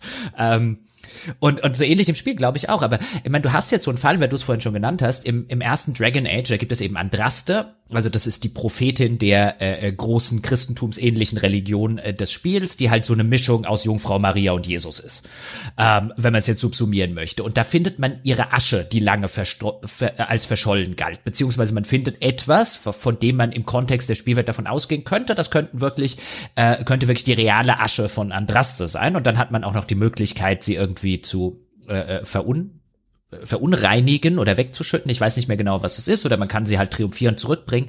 Aber im Kontext dessen, was man teilweise in dieser Spielwelt und je nach Herkunftsgeschichte spielen kann, müsste das gewissermaßen so sein, wenn ein gläubiger Christ auf den Heiligen Gral trifft. Ja, und die, die, die Nonchalance, mit der ich mit dieser Asche umgehen kann und auch in, in Gesprächsoptionen auswählen kann, naja, gut, weiß ja keiner, ob das die richtige Asche ist oder so. Das passt halt absolut null in dieses Bild rein. Auch da halt ja. wieder eine, eine Welt des 12. Jahrhunderts mit einer, mit einer Säkularisierung des 21. Jahrhunderts, weil natürlich die Spieler im 21. Jahrhundert ähm, äh, aufgewachsen sind. Aber ich finde, da sieht man halt, wie schwer sich Erzählungen im Allgemeinen, ob jetzt bei Spielen, äh, äh, Romanen oder wo auch immer, auch jetzt äh, Game of Thrones zum Beispiel, das zieht irgendwann Religion aus dem Hut, so, ach wie, wie, wo kommt dieser Sparrow jetzt her mit seinen ganzen Leuten oder so, das hat doch die ganze Zeit überhaupt keine Rolle äh, irgendwie in der, in der Lebensrealität dieser ganzen Leute gespielt, äh, wie schwer sich da Erzählungen im Allgemeinen mit sowas wie Religion tun. Ich finde das, finde das bemerkenswert, TM. Ich finde, ich finde es aber vor allem auch eigentlich unnötig, weil wenn man überlegt, im Grunde könnte man da ja ein ähnliches System draus machen, wie man es in Rollenspielen in Bezug auf andere ich sag mal, handwerkliche Kräfte schon kennt. Also wenn ich in einem Rollenspiel, in einem Baldur's Gate oder so vor der Tür stehe und ich habe keinen Lockpick-Skill oder so, kann ich die Tür nicht öffnen. Man könnte das ja auch übersetzen in die Religion und sagen, manche Handlungsweisen sind ausgegraut durch deinen religiösen Hintergrund hier im Spiel. Du kannst dich einfach auf eine Art nicht verhalten und dadurch wird also zwar natürlich weiter in Agency, diese Handlungsmacht genommen, was man ja eigentlich nicht machen will, aber man stellt den Spieler, Spielerin von einem interessanten Konflikt. Und so ein Moment der Erkenntnis, wo man sich denkt, ach guck mal, stimmt ja, ich glaube ja an Antraste, ich kann gar nicht anders, als diese Urne zu nehmen. Und da finde ich, da könnte man, also ich habe das Gefühl, die Systeme existieren schon, die werden nur nicht genutzt für die Religion. Ich denke auch, dass das eine super unge unge, umgegrabener Acker ist, also einer, den man noch ähm, fruchtbar äh, urbar machen kann. Da sollten sich die Fantasy- und Science-Fiction-Autoren und Drehbuchautoren und Game Designer mal hinsetzen. Ich finde die Idee nämlich richtig geil, dass du halt verzichtest oder dich einem Regelwerk unterwirfst, den Geboten in irgendeinem Rollenspiel und dann eben auch ähm, die ähm, Leute, die, die, die in dieser Religion organisiert sind, für dich auch stets ähm, Personen äh, sind, denen du Respekt zollen musst, die du nicht einfach hintergehen kannst, die Autorität haben. Du unterlegst dich irgendwelchen Regeln, das wird dich vielleicht einschränken in der, in der Handlungsweise, die Orte, die, die du besuchst, wie, welchen Menschen du positiv und negativ gegenüberstehst. Aber dann brauchst du, oder man, man muss am Ende einer Woche sein Zehnt bezahlen. Ablass und sowas. Das ist durchaus witzig und, und super interessant sicherlich. Aber da muss weil es ein Spiel ist, da sind wir schon wieder bei dieser, bei dieser ähm, Gott und Religion versus Spiel, Spielstruktur und Spielspaß, da brauchst du halt noch einen Return of Investment. Du musst dem Spieler irgendwas dafür geben. Oder du zwingst ihn halt dazu, dann wird er sich bloß aufregen, dass das Spiel doof und frustrierend ist. In Crusader Kings tatsächlich, wenn ich so nachdenke, da wird das schon so ein bisschen gemacht, da sind wir zwar eher Globalstrategie, aber es hat schon viele Rollenspielelemente, wenn man ehrlich ist. Und da ist man regelmäßig vor der Situation, zumindest wenn man so spielt wie ich, dass man denkt, okay, mein Königssohn, der Alleinerbe, dem muss ich jetzt eine Frau suchen und dann öffnet man so die Auswahl, den Auswahlbildschirm, dieses Mittelalter-Tinder, wo dann die ganzen Profile der Frauen drinstehen aus der, aus der gesamten Welt einfach. Und da ist dann vielleicht eine Frau dabei, wo die andere angezeigt wird, guck mal hier, die ist hübsch, die ist gebärfreudig, die ist klug, die könnte diesen Witz auch weitergeben an die Kinder. Leider ist sie halt, äh, weiß ich nicht, äh, ne, ne, ne Germanin oder was. Sie glaubt irgendwie einen heidnischen Kult. Und wenn mein erzkatholischer Sohn sie heiratet, dann zeigt mir das Spiel schon, dann kannst du zwar super tolle Kinder mit ihr zeugen, wenn alles klappt, aber der Papst wird dich scheiße finden, ihre Eltern werden dich scheiße finden, deine Eltern werden dich doof finden. Und das ist, finde ich, dann ganz interessant, weil es dann so gewichtet und sagt, guck mal hier, kannst du machen aus so einer Nutzenrechnung heraus, was die Kinder angeht, aber du musst mit Strafen rechnen. Und da wird dann, finde ich, Religion als ein echt spannender Faktor eingeführt. Ja, aber da ist ja Religion letztlich so ein so ein so ein Faktor wie jetzt viele andere ähm, äh, äh, auch, die du jetzt im Kontext auch schon genannt hast, wo ich jetzt äh, wo ich jetzt sagen würde, aber das ist doch, ich meine, klar, das, das tut Religion auch, nämlich, oh, der mhm. ist katholisch, ah, der ist evangelisch, ah, äh, äh, der ist äh, muslimisch, wie auch immer und dann, da, dass es immer noch Menschen gibt, äh, die dann drauf gucken und sagen, einfach weil das so ist, ist scheiße. Aber das ist doch quasi die, die, die, die am niedrigst hängendste Frucht, wenn ich Religion in irgendwie Spielen oder generell in irgendwelchen Narrativen abbilden will. Halt einfach so ein, okay, ja, wenn, wenn zwei unterschiedliche Religionen finden die Eltern und so weiter, finden es halt scheiße, wenn die, äh, äh, wenn, wenn, wenn du die miteinander verheiratest, aber das sagt ja nichts über Religion aus. Also, ich meine, das, das, das hält ja quasi Religion einfach auf dem kleinsten Nenner, nämlich dem, dem, dem äh, äh Spaltenden. Und mhm, das finde ich, das finde ich eigentlich, das finde ich eigentlich das Uninteressanteste. Ich meine, klar, in einem historischen Kontext, so war das halt früher. So ist es teilweise auch heute noch. Ich will das ja nicht, will das ja nicht kleinreden. Aber ich finde, wenn du dich heutzutage mit dem Thema auseinandersetzt, sollte doch mehr rüberkommen als, klar, in ja. dem Fall ist Religion tatsächlich mal, ich verstehe schon, was du sagen willst, was Wirkmächtiges im, im Kontext einer Spielwelt, anstatt dass es einfach gar nicht stattfindet. Ähm, aber ich finde schon ein bisschen schade, dass wir so wenig, ähm, so wenig Sachen, gerade im Spielekosmos, so generell zu der, zu der ganzen Thematik eigentlich besitzen. Auch zu der Thematik Glauben an sich. Ähm, mir wird auch gar kein Spiel einfallen, das sich überhaupt nur mit dem Glauben beschäftigt. Also ich bin jetzt echt kein gläubiger Mensch, aber ich finde das ja immer interessant, sowas. Hm.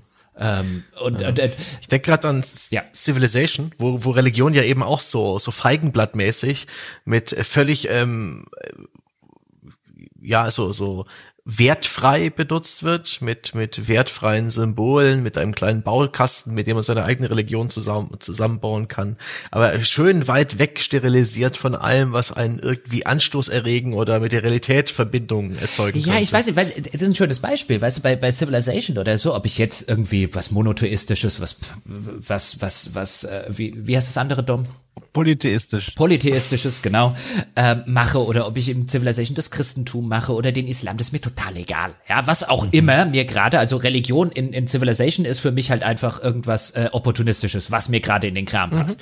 Äh, du wirst nicht erleben, dass ich bei Civilization Faschismus mache. Weil den mache ich aus Prinzip nicht. Ja, äh, äh, not doing that shit. Ja, also das finde ich halt einfach, ich finde es jetzt nicht schlimm, dass Civilization das abbildet oder so. Ich, ich, ich entschließe mich halt dafür, bei Civilization oder bei ähnlichen Spielen, faschistoid werde ich nicht oder faschistisch. Ähm, es gibt bestimmt auch Leute, die sagen, katholisch werde ich nicht oder evangelisch werde ich nicht oder muslimisch, was weiß ich was. Und das ist ja auch, äh, ist ja denen auch äh, äh, überlassen. Aber bei Civilization ist jetzt Religion einfach nur, was gibt mir gerade in dem Moment den besten Boni. Und so, zumindest so gucke ich jetzt im Real, in der Realwelt nicht auf Religion. Das wär's eigentlich. Ja gut, also wenn, wenn du in der Realwelt auf den besten Boni guckst, wirst du wahrscheinlich Atheist, weil du einfach sagst, da zahlst du keine Kirchensteuer. Ah, das, ja, das stimmt. Das ist tatsächlich so. Ach ich, Gott. Ich überlege gerade, wie man von hier nochmal den Bogen zu den God Games äh, äh, spannen kann. Also ich möchte mich an dieser Stelle schnell noch bei Dionysus bedanken. Ja, das ist Oh. einer der Götter der, des Alkohols für das wunderbare, das freie Pilsner, das ich da ja hier zugeschickt bekommen habe vom, wie hieß er nochmal, vom wunderbaren Christoph S. aus der Nähe von Hannover. Was für ein gutes Bier. Das hat, das, das war wirklich fein. Also, Also- selten so ein würziges Pilsner getrunken. Ja, also eine, ich, also ich weiß nicht, wohin das jetzt führt, aber das möchte ich nochmal so in den Raum stellen. Das ist auch was, von dem ich tatsächlich geträumt habe heute Nacht auf dem Weg quasi hierher. Ich frage mich, also diese Idee des God Games, du hast da wirklich diese diese Bevölkerung von mir aus auch wie in der Form von From Dust, die stehen da eigentlich nur rum und warten darauf, dass irgendwas passiert. Dass man denen nicht mal eine Eigendynamik geben kann. Man kann ja wirklich sagen, so, die bekommen jetzt einfach einprogrammiert von uns, die spawnen da und dann fangen die an, wie in einem Age of Empires, keine Ahnung, die fangen an, eine Siedlung zu bauen, die fangen an, Dinge zu erforschen, die fangen an, in der Zivilisationsstufe voranzuschreiten, sich weiterzuentwickeln auf irgendeine Art. Und du kannst jetzt als Spieler selber sagen, wo greife ich ein, wie greife ich ein, wann greife ich ein. Und mir geht nicht in den Kopf, dass sowas nicht gemacht wird. Für mich klingt das nach Gold. Dass du dann sagen kannst, so Leute, jedes Mal, wenn ihr eine Uni baut, hau ich die kaputt als Gott, weil ich nicht will, dass ihr in das Zeitalter der Aufklärung reinkommt. Und dann passen die sich irgendwann diesem Gott an, der offenbar diese Bestrebung verhindert. Oder man unterstützt sie und dann kommt der große Twist am Ende, äh, Zeitalter der Aufklärung, man, äh, der, das Spiel ist Game Over oder sowas, weil man nicht mehr an einen geglaubt wird. Und ich verstehe nicht, das ist in meinen Augen Gold auf der Straße, dass das nicht aufgesammelt wird. Klingt für mich nicht nach einem Spiel, das mir Spaß machen würde. Oh Mann. Weil das, das natürlich, du, ähm, du stellst dir das schön vor, aber letztendlich hätte ich dann ja ein unglaublich passives Gameplay und wo auch meine Wirkmacht halt, ja, ähm, ich, ich will doch irgendwas tun und dann müssen die Leute schreien und, und, und, und wimmern oder, oder Feste feiern für mich. Sowas will ich sehen als Reaktion auf meine göttliche Wirkmacht. Nicht, dass sie dann irgendwann denken, okay, wir finden eine andere Art Möglichkeit, Wissen in unserer Bevölkerung zu sammeln und zu archivieren. Langweilig. und Leuten zuschauen beim Aufbauen von Siedlungen und dann auch noch so computergeneriert, ja. Langweilig.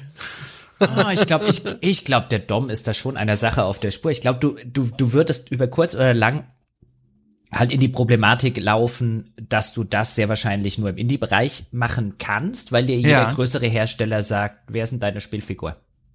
Also, wir, wir, Stimmt, ja, was, wir- ja. was wir wirklich sehen, so, also ich, ich tick noch nicht mal so, aber offensichtlich tickt der Markt so, ist halt dieses, gib mir eine Spielfigur, weil du siehst, ob das jetzt Weißt du, wir reden, ob das Strategiespiele sind, Wirtschaftssimulationen, was auch immer. Wir reden über alle Genres, die nicht einen klar definierten, steuerbaren Avatar haben. Die tun sich seit vielen, vielen Jahren sehr, sehr schwer. Es gibt immer mal wieder Ausnahmen, ähm, äh, die sozusagen die Regel bestätigen, aber nahezu alle Genres, die halt sozusagen über diesen, diesen Weg des eigentlich nicht klar definierten Avatars, sondern du bist eigentlich nur ein Mauszeiger, wenn wir ehrlich sind, hinausgehen, ähm, die haben es im, im, im AAA und im Mainstream-Markt schwer. Die Leute wollen einen First-Person-Shooter, die wollen einen Third-Person-Shooter, die wollen offensichtlich oder der Markt will eine ausdefinierte, wie auch immer ausdefinierte Figur, die man selber spielt.